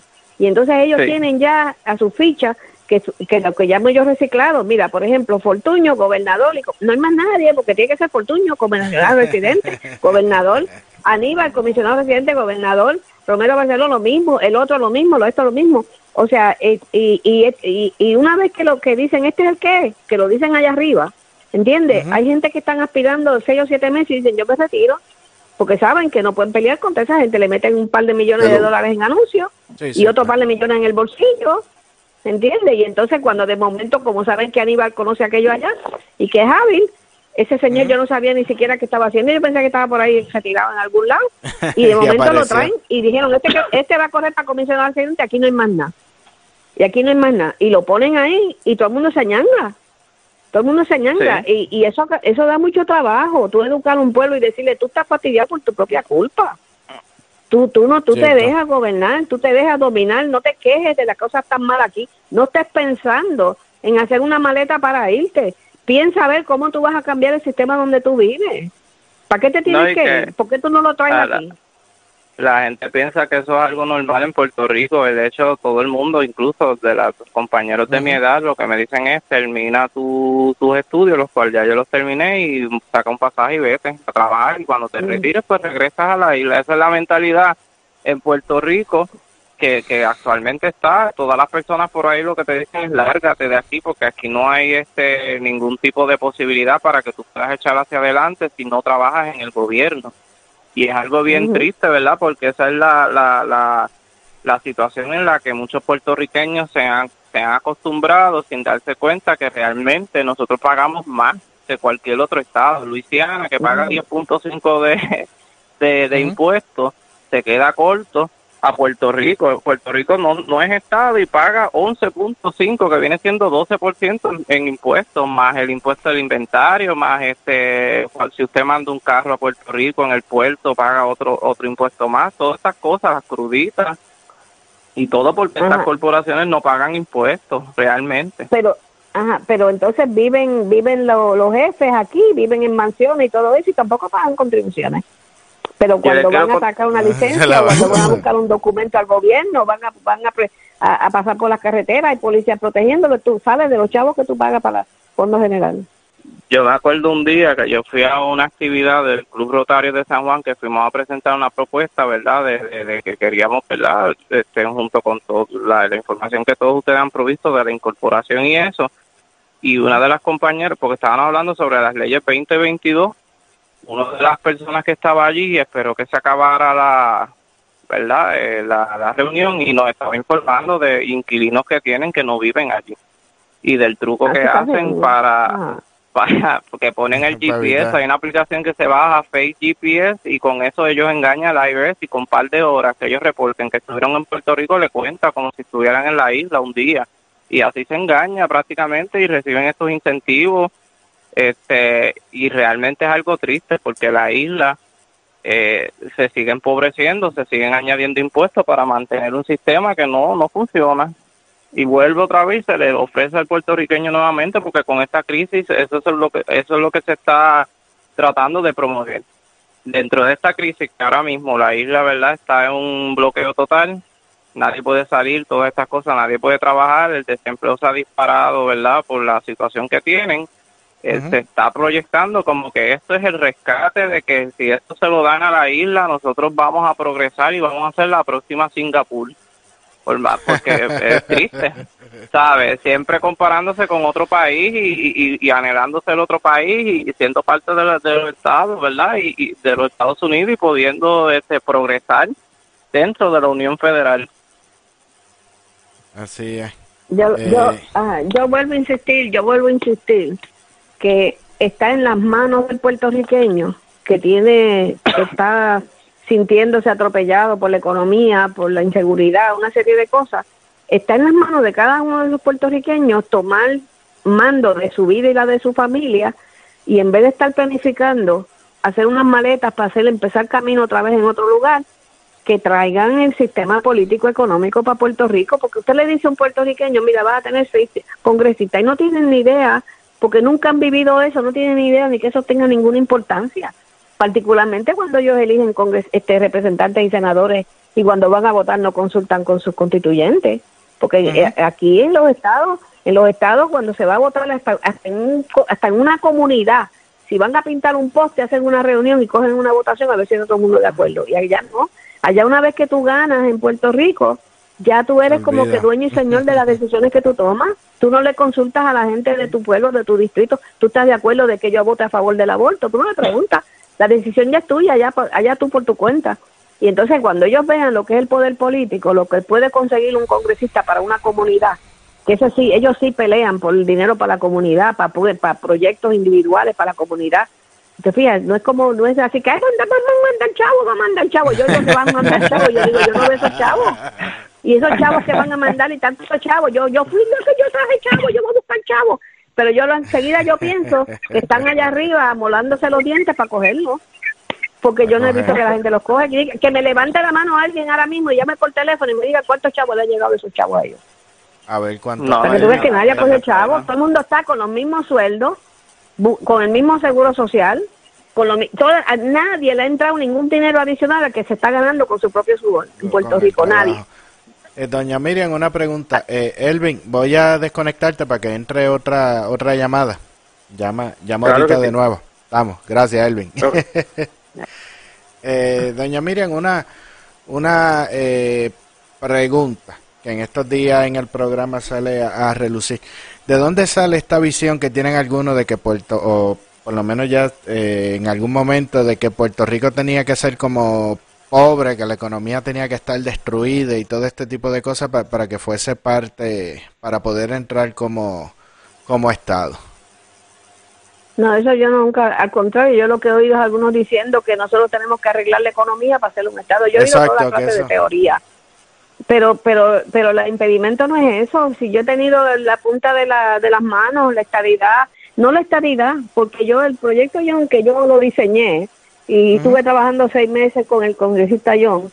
El proyecto John no era que tú te acuestas por la noche de otro de estado, no, el proyecto John era un procedimiento donde tú, yo es más, yo puse 10 años de transición, yo le puse 10 años de transición dejando las corporaciones las condiciones que tuvieran y que fueran disminuyendo las contribuciones que no pagaban, pagándolas a Puerto Rico y Estados Unidos eh, a, través de esos 10 años por, en pausa, o sea, por una transición. Y los puertorriqueños lo mismo que los puertorriqueños tuvieran una transición hacia que les entraran el dinero federal que les corresponde como a los estados y pagando contribuciones también a la misma velocidad, o sea que no, no era como una cosa de shock, pan, ahí viene y se acabó. Entonces puse por el camino dos consultas, una a mitad de camino donde se les preguntaba, ¿qué tú crees? ¿Quieres seguirlo o, paramos ahí? Y si votaban que sí, pues entonces se continuaba y entonces al final de esa segunda parte este se le volvió a consultar a los puertorriqueños, bueno, ya llevan 10 años en este sistema, esta es la condición este del, del capital de ustedes, este es el capital de ustedes, estos son los empleos que hay, miren cómo está en Puerto Rico, ustedes decidan si seguimos ahora y pedimos ya una admisión oficial como Estado incorporado. Si no lo quieren, pues aquí, pues si seguimos como estamos ahora, lo dejamos así. Pero el proyecto se aprobó en la Cámara y cuando fue al Senado, que fue a ser puesto en calendario para votar en el Senado, el que era entonces comisionado residente Romero Barceló se paró y lo retiró. Yo nunca supe por qué lo retiró. Él lo retiró. Él dijo, no. entonces el preparó el senador le dijo, el comisionado residente de Puerto Rico este me ha dado instrucciones de que va a retirar el proyecto. Y todo el mundo se fue de allí. Yo me quedé así como que, ¿what? se terminó. Después que recogimos 350 mil firmas, después que aprobamos en la Cámara, después que se hicieron vistas, yo le pedí a John que hiciera vistas públicas en Puerto Rico, porque así como yo entiendo que hay que hacer las cosas. Y se fue, hizo pistas en San Juan, en Mayagüez, en Ponce, en todos lados, para que la gente hablara y ellos supieran lo que la gente quiere. Allí se dejó hablar a todo el mundo. No sé si ustedes se acuerdan de eso, lo más eso fue hace muchos años atrás, pero así se hizo en el 90, 96, 97. Y entonces todo el mundo hablaba y todo eso, y la gente estaba envuelta y la gente sabía lo que estaba pasando.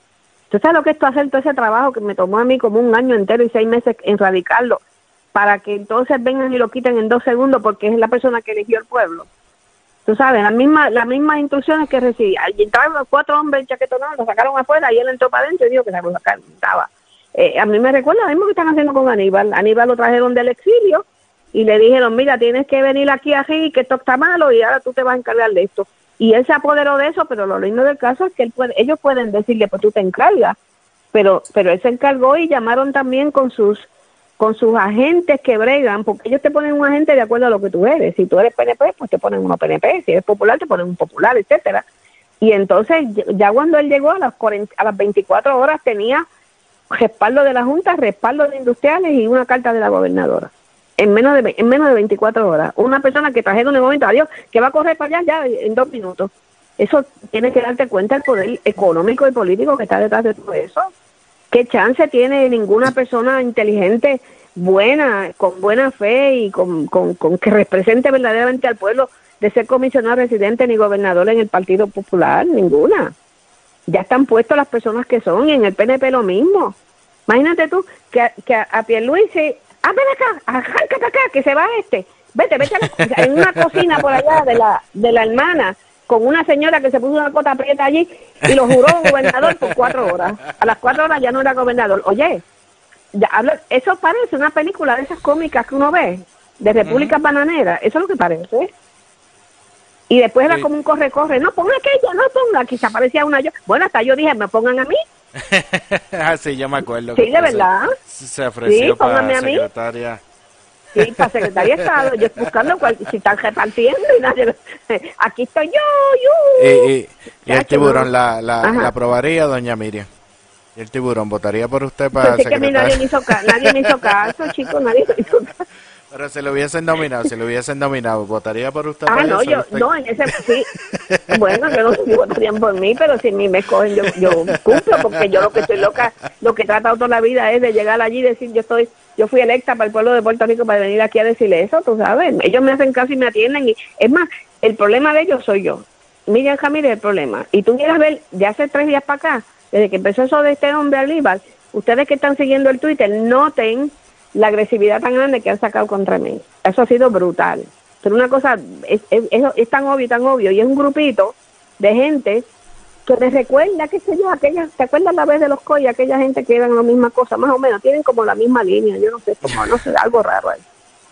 Sí, que tienen. Pero, sí, sí, hay, algo ahí, hay algo ahí medio raro, sí. Que responde a los. Pero hay un plan, hay un plan, a mí me llegan, a mí me llegan, a, a mí me llegan, sí, ya por ejemplo, fíjate tú, el, el noticel, que yo sé que, que estaba dirigido en un principio por los independentistas, pero tienen unas noticias, a mí me gusta ver donde me digan información que sea real, que no se embuste.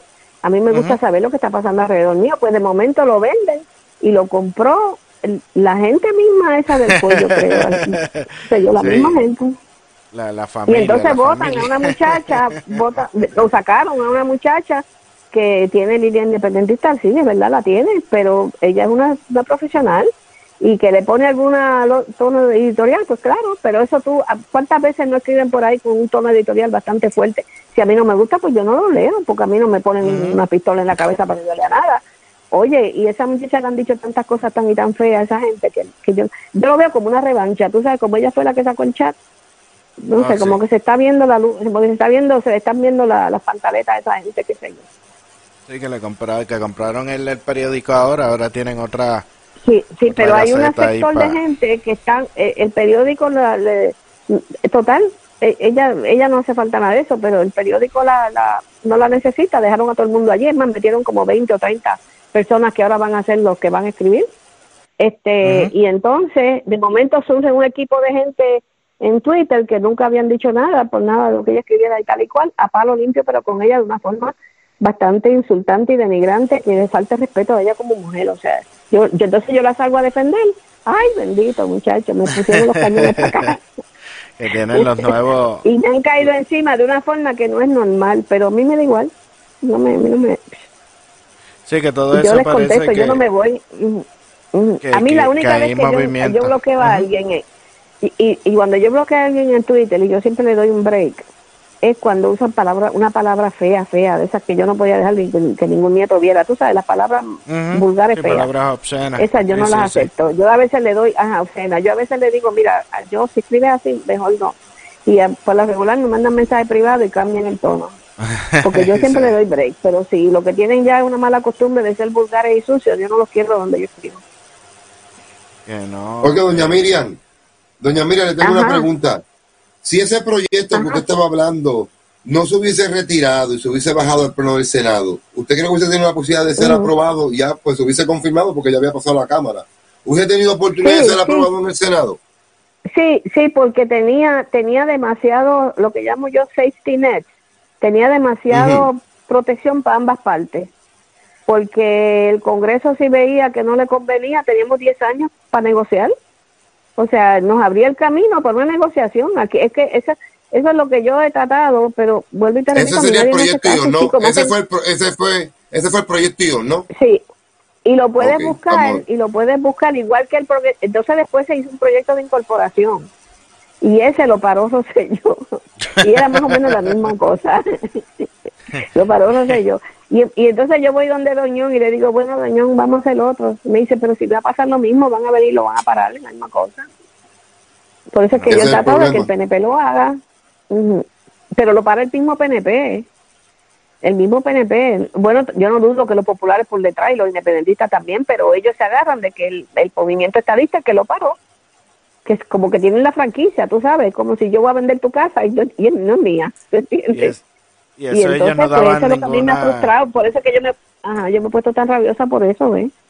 No, que, que eso ellos tenían esos proyectos y no daban ninguna explicación de, de nada, simplemente que no lo querían y, y ya. Más No, nada, no. yo- sí, ellos no tienen que dar explicación porque es que acuérdate, y vuelvo y te lo repito, este no, no, no, no por ti, sino por gente que nos está escuchando nueva. Sí, sí.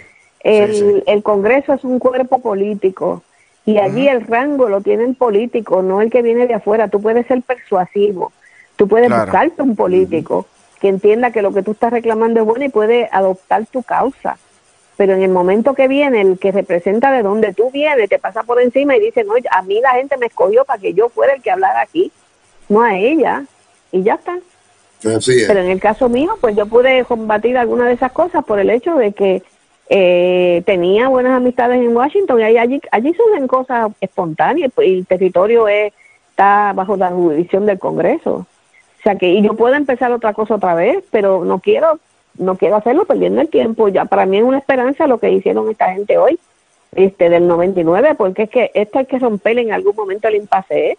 O sea, o la gente Ujú. quiere seguir en esta en, en este en este escándalo de vida que tenemos quieren seguir así. Las generaciones los niños que están creciendo allí tienen que seguir pensando en la cabeza todo el tiempo que se van a ir para afuera. Y mira yo tuve la visión de sacar mis muchachos bueno sacarlos no recomendarlos que se fueran jovencitos o terminaban universidad. Eh, a esas consecuencias tengo yo un hijo en Nebraska tengo una hija en Washington tengo una hija en North Carolina una en Gainesville y una en Florida y los veo con cierta frecuencia porque se, se montan en un avión en dos horas llegan aquí y hay mucha competencia para llegar porque eh, para salir de eso de Orlando el aeropuerto tiene mucho Ujú. vuelo así que hay mucha competencia.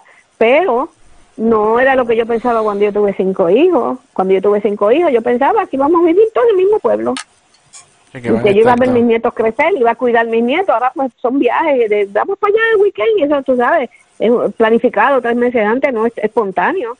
Si ahora mismo a mí me da aquí ahora mismo un patatú, tiene toda esa gente que mandarse en cuida. aviones para aparecer aquí.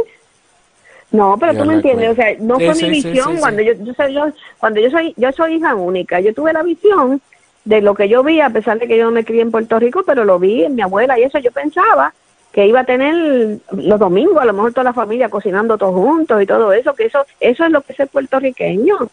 Y la gente no se dan cuenta que están perdiendo todo eso por culpa de que unos millonarios en Puerto Rico viven la vida de, ricos y de millonarios que les da la gana, mientras todo el mundo está asfixiado, que no les sobra ni para pagarlo, no, no pueden tener ningún lujo, nada, no pueden tener ni un solo lujo, nada. Yo eso me pone, me revienta, me revienta. Y si hubieran trabajo, si verdaderamente esas corporaciones y toda esa gente que están ahí, porque ellos cambiaron el número de tantos ahí, están todas ahí, si ellos verdaderamente hubieran dado buenos salarios como en Estados Unidos, cuando lo dan allá para los americanos y todas esas cosas, Puerto Rico estaría en las papas y estaríamos todos allí, felices. Yo creo que hasta bajaría el crimen, porque yo, el crimen, yo creo que el crimen es una frustración de gente que, que, que se saltan de no tener nada nunca. Posiblemente. Tú sabes, yo creo que Sí, sí, una, ya aborrecido, pues hay que buscarlo a la brava, porque el, mundo nunca me lo va a dar, nunca, no voy a tener ninguna oportunidad. y entonces mandan dinero, cogen y parean, mira, fíjate tú, parean los chavos federales para educación. No vamos a, no vamos a, vamos, señores, no vamos a sacrificar los niños, vamos a mandar el mismo dinero para educación en proporción a, la, a, a los estudiantes que lo que mandamos a cualquier estado de la Unión. Entonces le machean los fondos de educación en base a la gente que hay. Y se roban la mitad. Y se, van. Sí, sí, ese es el pozo más grande, el pozo más grande de robo, educación. Cierto. Todos los años meten uno preso por la educación. Así y no es que se robaron cinco pesos, como al pobre búho que se lo llevaron por, por también un cheque de 100 pesos y lo metieron, tú sabes, tú sabes. no, no lo robó, le dieron un cheque por 100 pesos y qué sé yo ni qué por un aire, no se quería un aire, yo me acuerdo que había un aire acondicionado y Y ese tipo lo humillaron, un hombre que era un hombre políticamente querido en el pueblo. ¿Ah? Pero entonces, entonces viene, te, te traen una gente que son todos como una claque y una elite y de momento, no, si fue que se robaron 10 millones de pesos, ok, pues se lo robaron, ok, ajá, la cogieron, ajá, lo cogieron, ajá, ajá, se chavó. Oye, espérate, ¿y los 10 millones dónde están? Porque eso nunca aparece. ¿Dónde están los 10 millones esos que no llegaron? ¿Para dónde cogieron? ¿Ah? Y los 10, y los chavos de retiro de nosotros y los 10 millones que cogieron en, en, lo que fuera que cogieran en, comisiones, ¿por qué no los devuelven para acá? Cierto. Tú sabes, no, no, no, esos gobiernos así que andan por la suya más parecidos a las repúblicas bananeras que a los estados, donde hay más injerencia y más poder en el pueblo, eso tiene que acabarse en Puerto Rico o se va a ir todo el mundo, se van a acostumbrar, van a criar hijos que yo tengo un nieto, Dios mío, que tiene ocho años, llegó aquí hablando español a todo él porque nació, nació en Puerto Rico y ahora ya no habla inglés, ya no habla español. Aquí estamos todo el mundo hablando el español porque ahora lo que quiere hablar en inglés. Pues yo no quiero eso, yo quiero que todos mis nietos y todos mis hijos y todo el mundo hable español. Así que eh, tienen que abrir los ojos, los puertorriqueños tienen que tienen que ponerse los pantalones largos y tienen que dejarle ver a los políticos que ustedes el voto no lo van a regalar y ustedes miren la papeleta, si ustedes dentro de la papeleta que ustedes votan siempre porque salieron del vientre de la madre, ¿verdad? Pues voten el color que ustedes crean que tienen que votar por obligación, pero miren los candidatos, si ustedes ven una persona para senador que no les gusta, miren para el lado a ver si hay otro, o si no escriban un nombre de alguien que usted conozca. Pónganse de acuerdo, si hay alguien que no le dieron un break en un pueblo, y todo el mundo lo quiere mucho, pónganse de acuerdo y ponen el nombre de esa persona y demuestran que ustedes pueden, que ustedes que ustedes no lo van a manipular en unas elecciones. Y eso, eso que, que, eso era lo que lo que le iba a preguntar, más o menos lo, que estaba diciendo ahora, eh, ya que usted ha visto todas esas experiencias y, y por lo visto eh, el PNP seguirá como que boicoteando cualquier efecto eh, esfuerzo que, se haga a favor de, la estadidad que bueno fíjate no el primer eh, la primera gestión que ha sido rompiendo con esa con esa maquinaria es la que hicieron ahora en el senado. Por eso es que lo estoy celebrando tanto y no quiero disminuir la importancia que tiene que respalden esa resolución. Es un apoderamiento de los políticos del senado representando al pueblo y diciéndole ya está basta ya o sea, basta ya. Aquí los que mandamos somos nosotros. Ustedes no pueden seguir viniendo aquí a mandar. Es la primera gestión. Nunca nadie había dicho nadie del PNP, nunca, ni el más ínfimo pequeño líder, porque lo votaban, ha dicho nada hasta ahora que salió esa resolución. Tenemos, tienen todo lo que me están escuchando, que sean estadistas, PNP, lo que sean. Este, cualquiera, puede ser independentista, lo que sea. Hay que respaldar eso para poner esas corporaciones y todos esos millonarios a que, a que, a que no pueden seguir abusando del pueblo de Puerto Rico. Tienen que hacer eso. Si no hacen eso, van a estar toda la vida de esclavos. Okay. Sí, que, que, que básicamente la, la, las personas hacerle, como se supone, ¿no? Hacerle presión a los políticos en, en, en Puerto Rico para que hagan lo que lo que tienen que hacer. sí, no, esta gente no están de acuerdo, esta gente no está de acuerdo que este que esta gente puedan seguir viviendo en Puerto Rico ya haciendo millones y millones sin dejar nada aquí, que no están de acuerdo. Y eso eso eso hay que hacerlo así, así tienen que hacerlo. No puede estar de acuerdo. Y tienen que y entonces la voz de ellos como son senadores y la cámara hicieron una resolución conjunto ni ni Aníbal que no es nada. Aníbal todavía no es comisionado residente no es nada ni, Aníbal que no es nada ni nadie ni yo misma ni nadie. Puede ir por encima de ellos allá al Congreso nadie. Sí que tiene que ser con o sea, representación.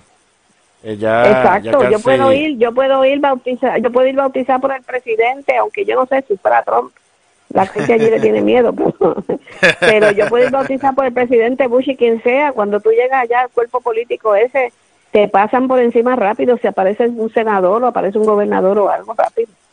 Sí, porque no por eso es que hace falta los representantes. Ajá, ya para, para, ir, para ir concluyendo, doña Miriam, que hoy sí que, que nos hemos extendido más que, que la última vez. Eh, ¿Tú tienes alguna Ajá. pregunta, Carlos, para, para ella o, o ya...?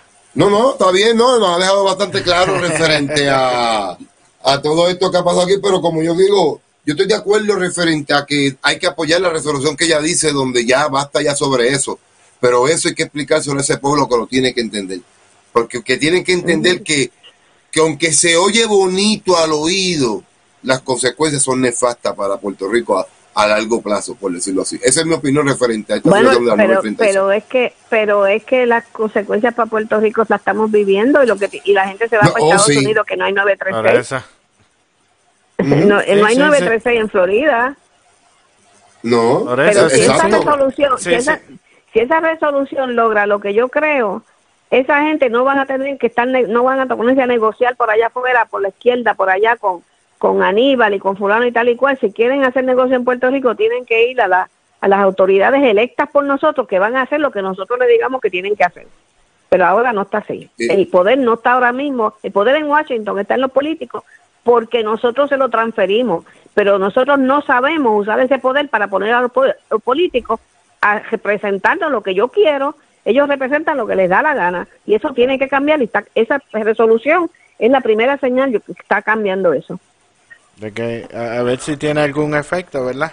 Porque hay muchos que piensan que eso es simplemente para. Bueno, para, lo vamos a, lo vamos, a le vamos a echar una buena mano por allá, le, va, le vamos a meter un buen empujón por allá para que tenga efecto. Para que tenga.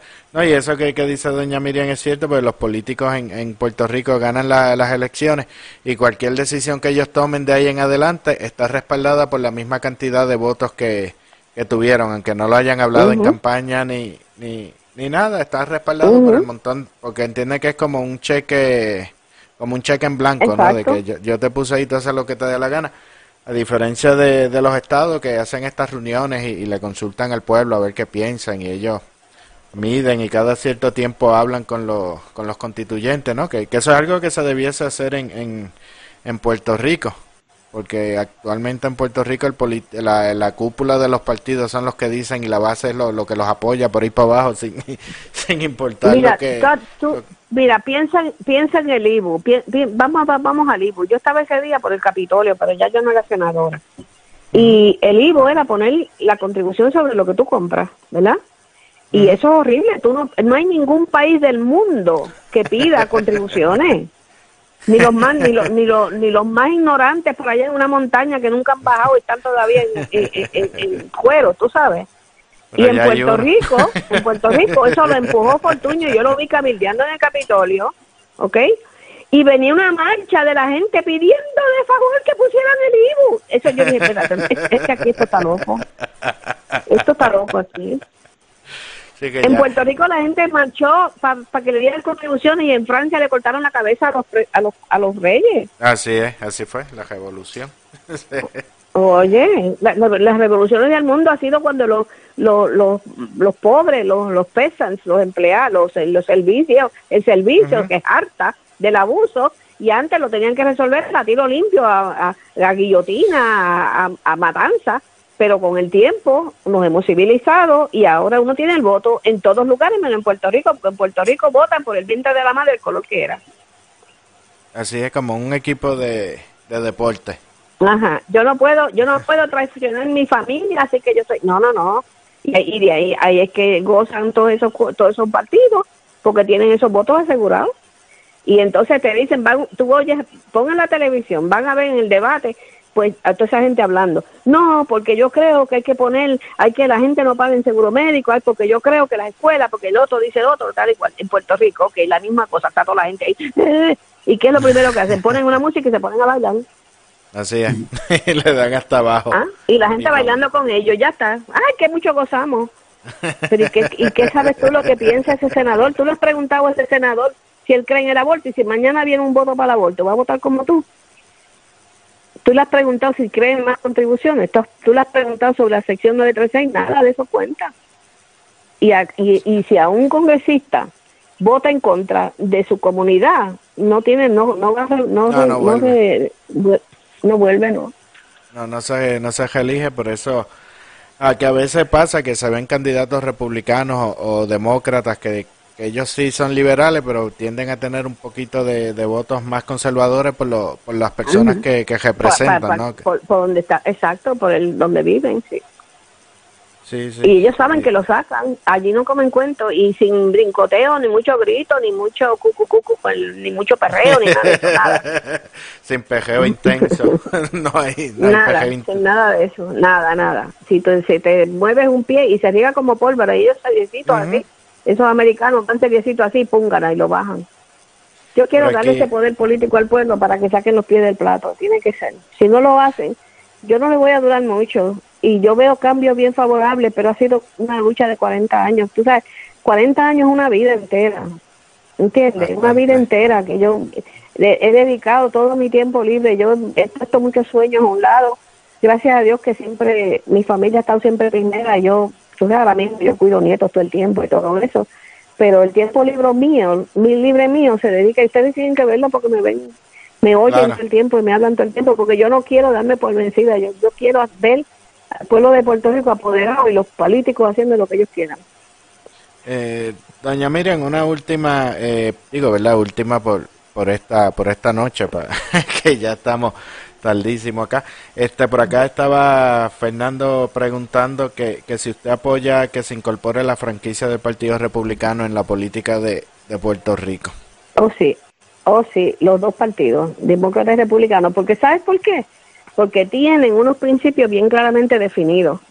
Eso no está definido en los partidos políticos. Las únicas cosas que definen supuestamente al Partido Popular y al Partido Nuevo, supuestamente, es que uno cree en el ELA y el otro cree en la estabilidad, pero no hay otros principios que están envueltos. Principios, por ejemplo, del Partido Republicano, un ejemplo es el aborto, que están en contra. Una cosa es, por ejemplo, cuando los demócratas que están en el poder empiezan a encontrar que es malo que los niños recen en las escuelas, lo quitan. O sea, es bien liberal. Me acuerdo cuando Obama, una de las cosas que hizo, que, ¿verdad? no es que yo esté en contra, pero me chocó. Una de las cosas que hizo fue diciendo que los baños no podían usar todo el mundo, mujeres, hombres y niños, un solo baño para todo el mundo. Pues esas cosas así, tú tienes que estar seguro de que la persona que tú vas a elegir cree en eso. Pues los republicanos no somos así muy, muy en esa línea, ¿verdad? Yo me identifico con los principios republicanos. Pues si tú tienes un partido republicano en Puerto Rico, ya tú sabes de antemano no tienes ni que preguntarle cómo va a votar.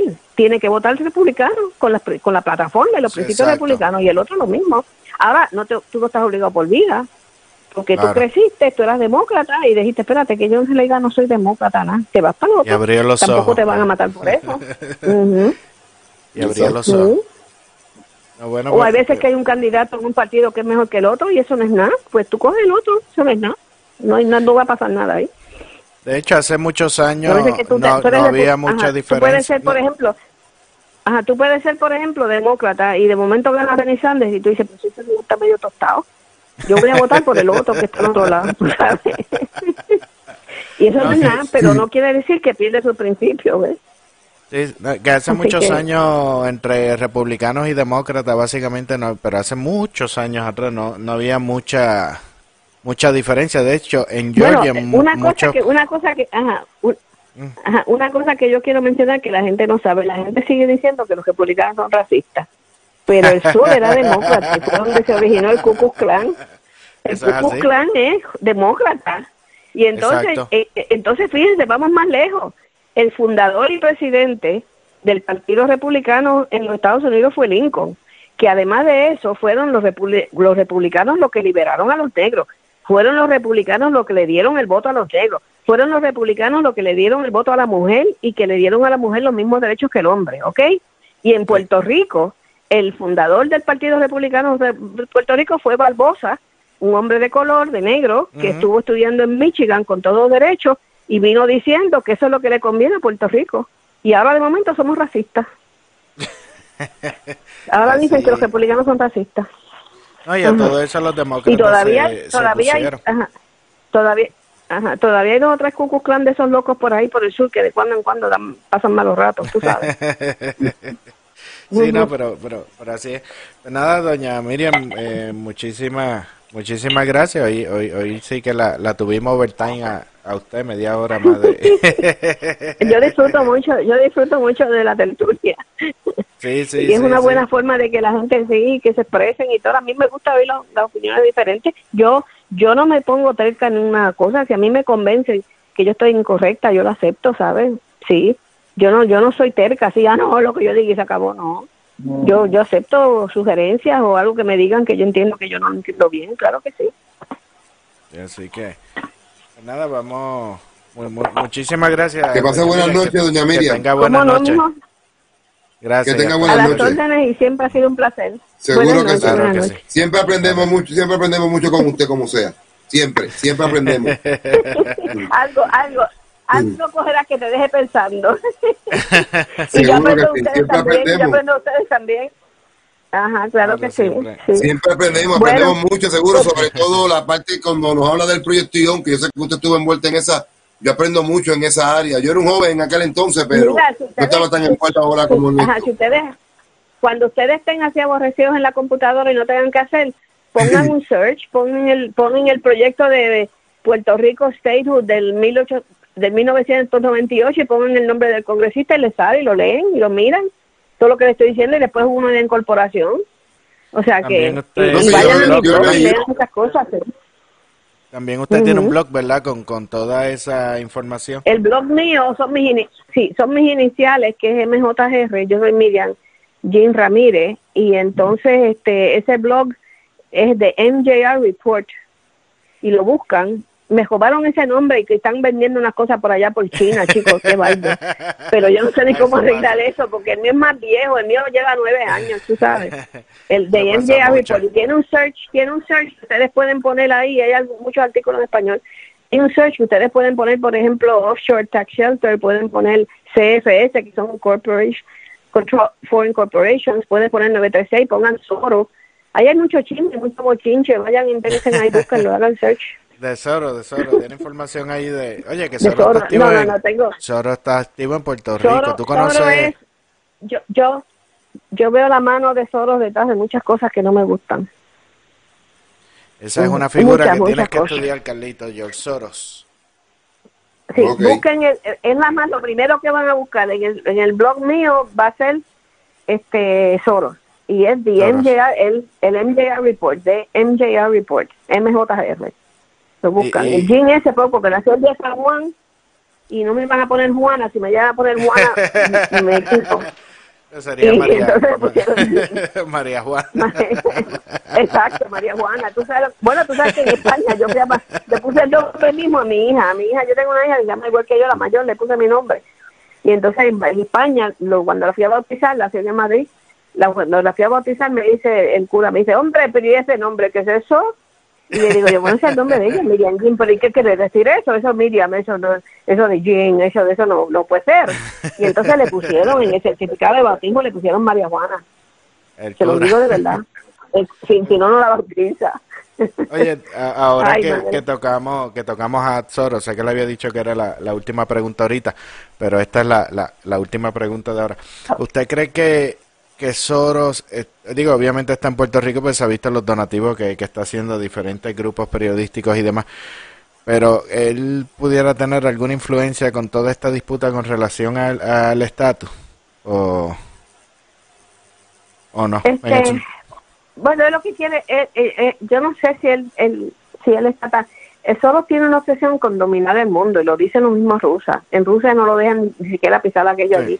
Yo le tengo mucho miedo a Soros y, y me recuerda las películas, yo no me acuerdo, ustedes son más jóvenes que yo y son muchachos. ¿Ustedes se acuerdan las películas de aquella gente que no sé si era Superman o, o el Batman o algo, de que había un tipo que quería dominar el mundo, que siempre le ganaba? ¿Se acuerdan?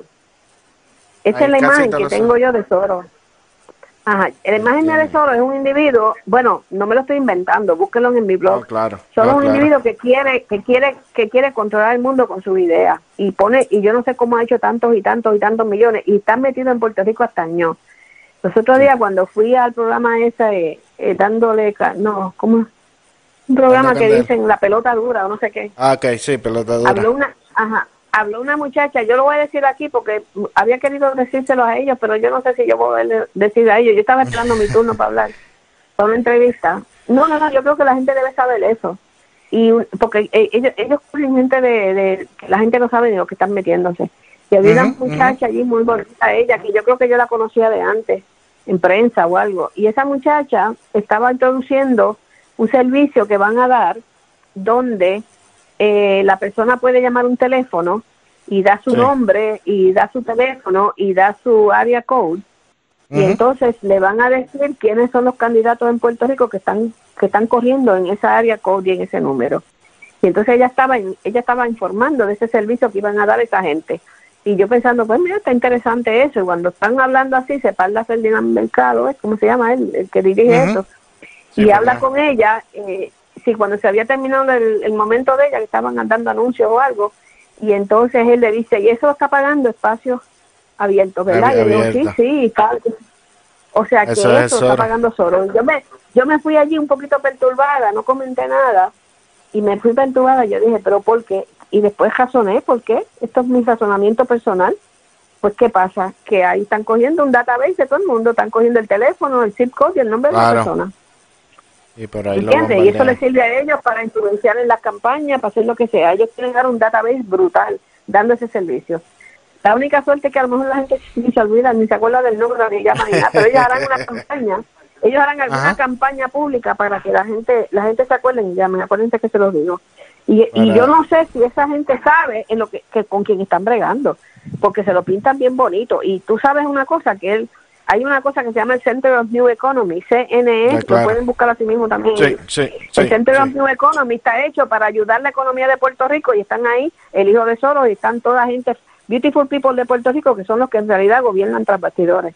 Y el CNE hizo, reportó, reportó, reportó al Congreso, que tiene que hacerlo por obligación, dos semanas de cabildeo intenso cuando nombraron la Junta Fiscal en Puerto Rico y pusieron a la gente de ellos que, ellos están bien de... De hecho, hasta hace poco estuvieron pagando una, unas encuestas también relacionadas a la, a la política. Por eso te preguntaba si... Todo ese dinero, todo eso sale de Soros, todo. Eso Soros le da, no sé si son dos millones de dólares de CNE para que funcione. El, número te lo estoy inventando. creo que es como, como un millón de dólares o algo así para que uno o por eso era que le preguntaba si, si tenía interés. en Central aquí en, Florida Central están, están como una garrapata también, repartiendo chavo al lado y lado para controlar el voto, el voto aquí este latino para dárselo a, los demócratas. No quieren que sea Trump.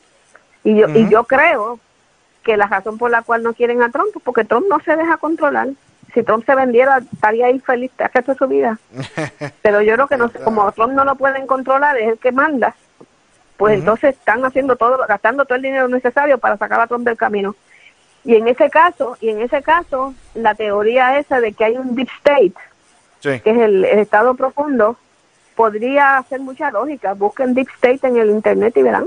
A ver si no les hace lógica lo que estamos viviendo en Puerto Rico, de que el deep state pues coge esos países, los esquilma, los, les saca el jugo, hace dinero y lo que sea, y sigue caminando y no, no tiene corazón ni padece por las penurias de la gente que vive ahí.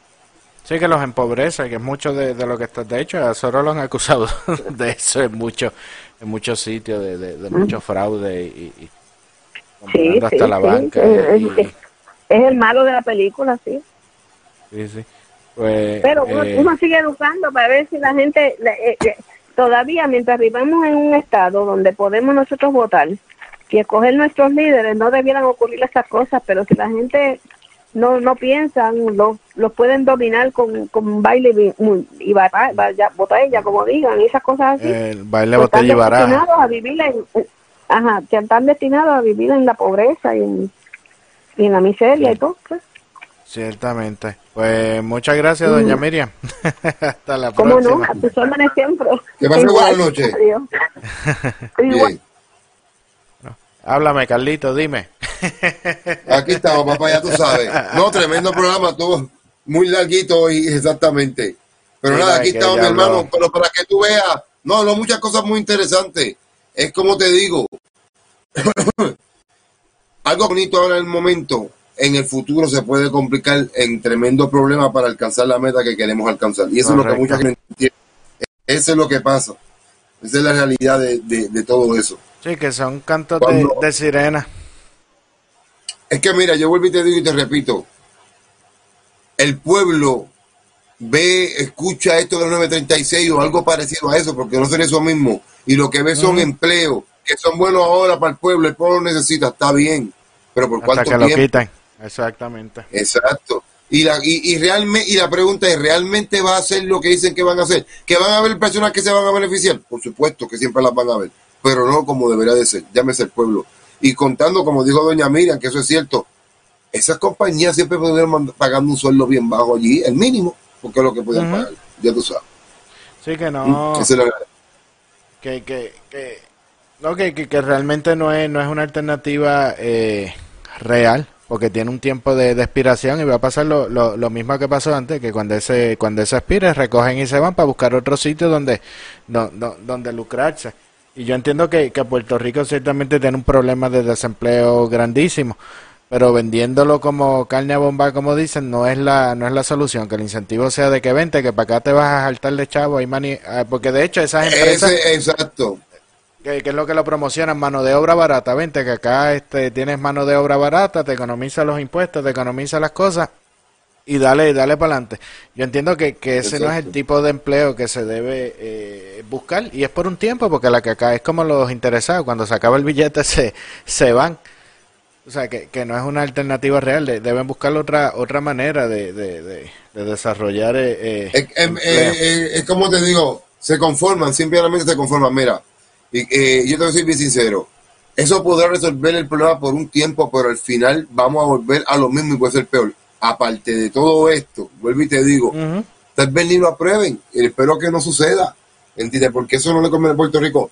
El que quiere llegar a Puerto Rico, que llegue a hacer los negocios con, los, con lo que hay, con lo que hay. Mejor no en- sí, Pues- sí. ¿Y cuánto tiempo te pregunto, Carlos?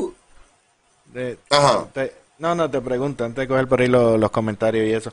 Este, ¿cuánto tiempo estuvo las 936 en Puerto Rico? Como 25 o 30 años, Ve- ¿verdad? ve- 20 años, 20 años. 20, 20 años. años. Lo que ¿Resolvió pasa es que antes de problema? 96 estuvo, antes de los 96 tuvo las 901A, que era más o menos lo mismo, y antes de eso otra cosa. Siempre ha habido este tipo de... Y en Puerto Rico sigue habiendo esto de la forest, son una extensión. Pero las extensiones contributivas que se hablan en Puerto Rico, cuando tú miras quién beneficia, es a los ricos. Esa es la realidad. Es a los ricos.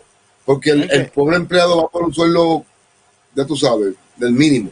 Sí, de, lamentablemente. de, de, de miseria, que ya eso estuvo en Puerto Rico y igual se fueron. Y si regresan ahora, igual se van a ir.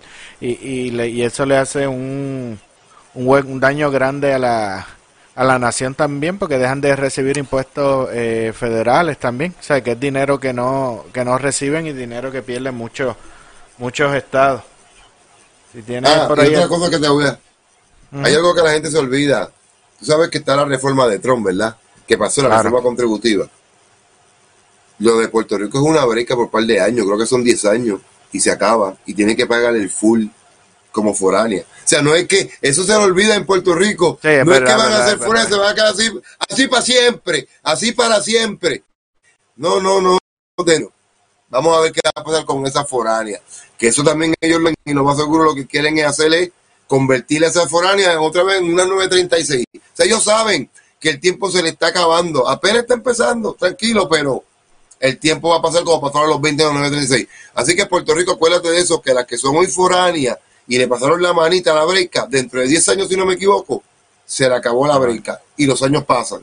Y los Sí, años que pasan. que se- que- sí, que, que es como decía doña Miriam, que, que lo dejaron en pendiente, o sea, que, que lo dejaron foráneo, pero todavía como que no contó el, el, el peso, como quien dice, para ver si se si ven la luz y brincan a, a doméstico, que yo entiendo que ahí es donde, donde hay que, que concentrarse, ¿no? En, en forzar a que Puerto Rico entre como territorio doméstico, porque yo entiendo que ya Y de lo ahí que pasa para es que, como, como dice ella también, hay mucha gente, más, muchas manos negras por ahí, bregando para que, eso, su- para que no suceda eso, sacarse como están paraíso fiscal.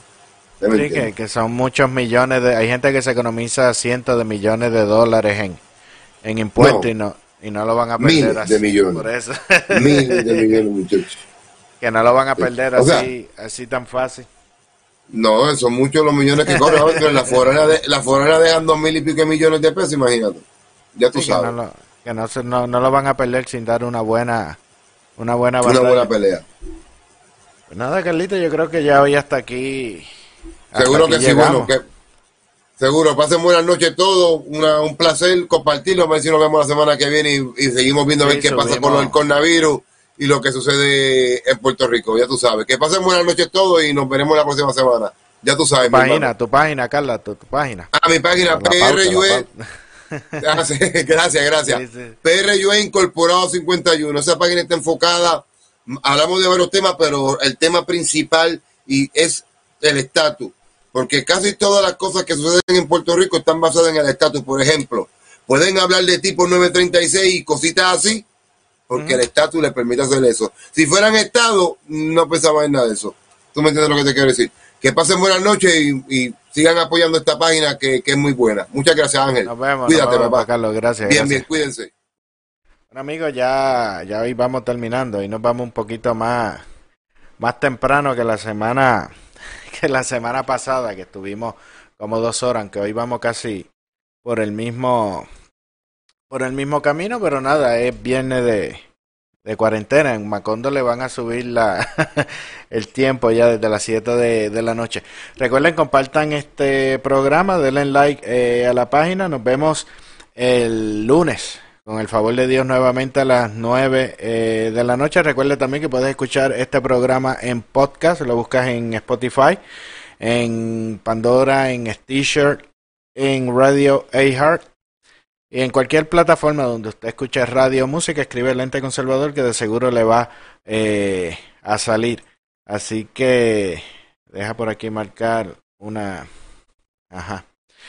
Eh, deja ver qué más. Recuerda que me puedes enviar mensajes por WhatsApp al 404-692-3021, 404-692-3021 y mañana los que están en los que están en Puerto Rico, eh, que tenía este este anuncio y se me fue al, al principio. Mañana los que están en Puerto Rico pueden escuchar en Guapas Radio al mediodía que eh, vamos a estar en un capítulo del podcast que había comentado que trabajaba con el doctor Leo Valentín, que pues me, me incluyó dentro de su proyecto y lo van a estar eh, transmitiendo mañana al mediodía a través de la emisora eh, Guapa Radio. Eh, yo no tengo nada más, con esto nos vemos el lunes nuevamente a las 9 de la noche. Que tengan todos muy buenas noches.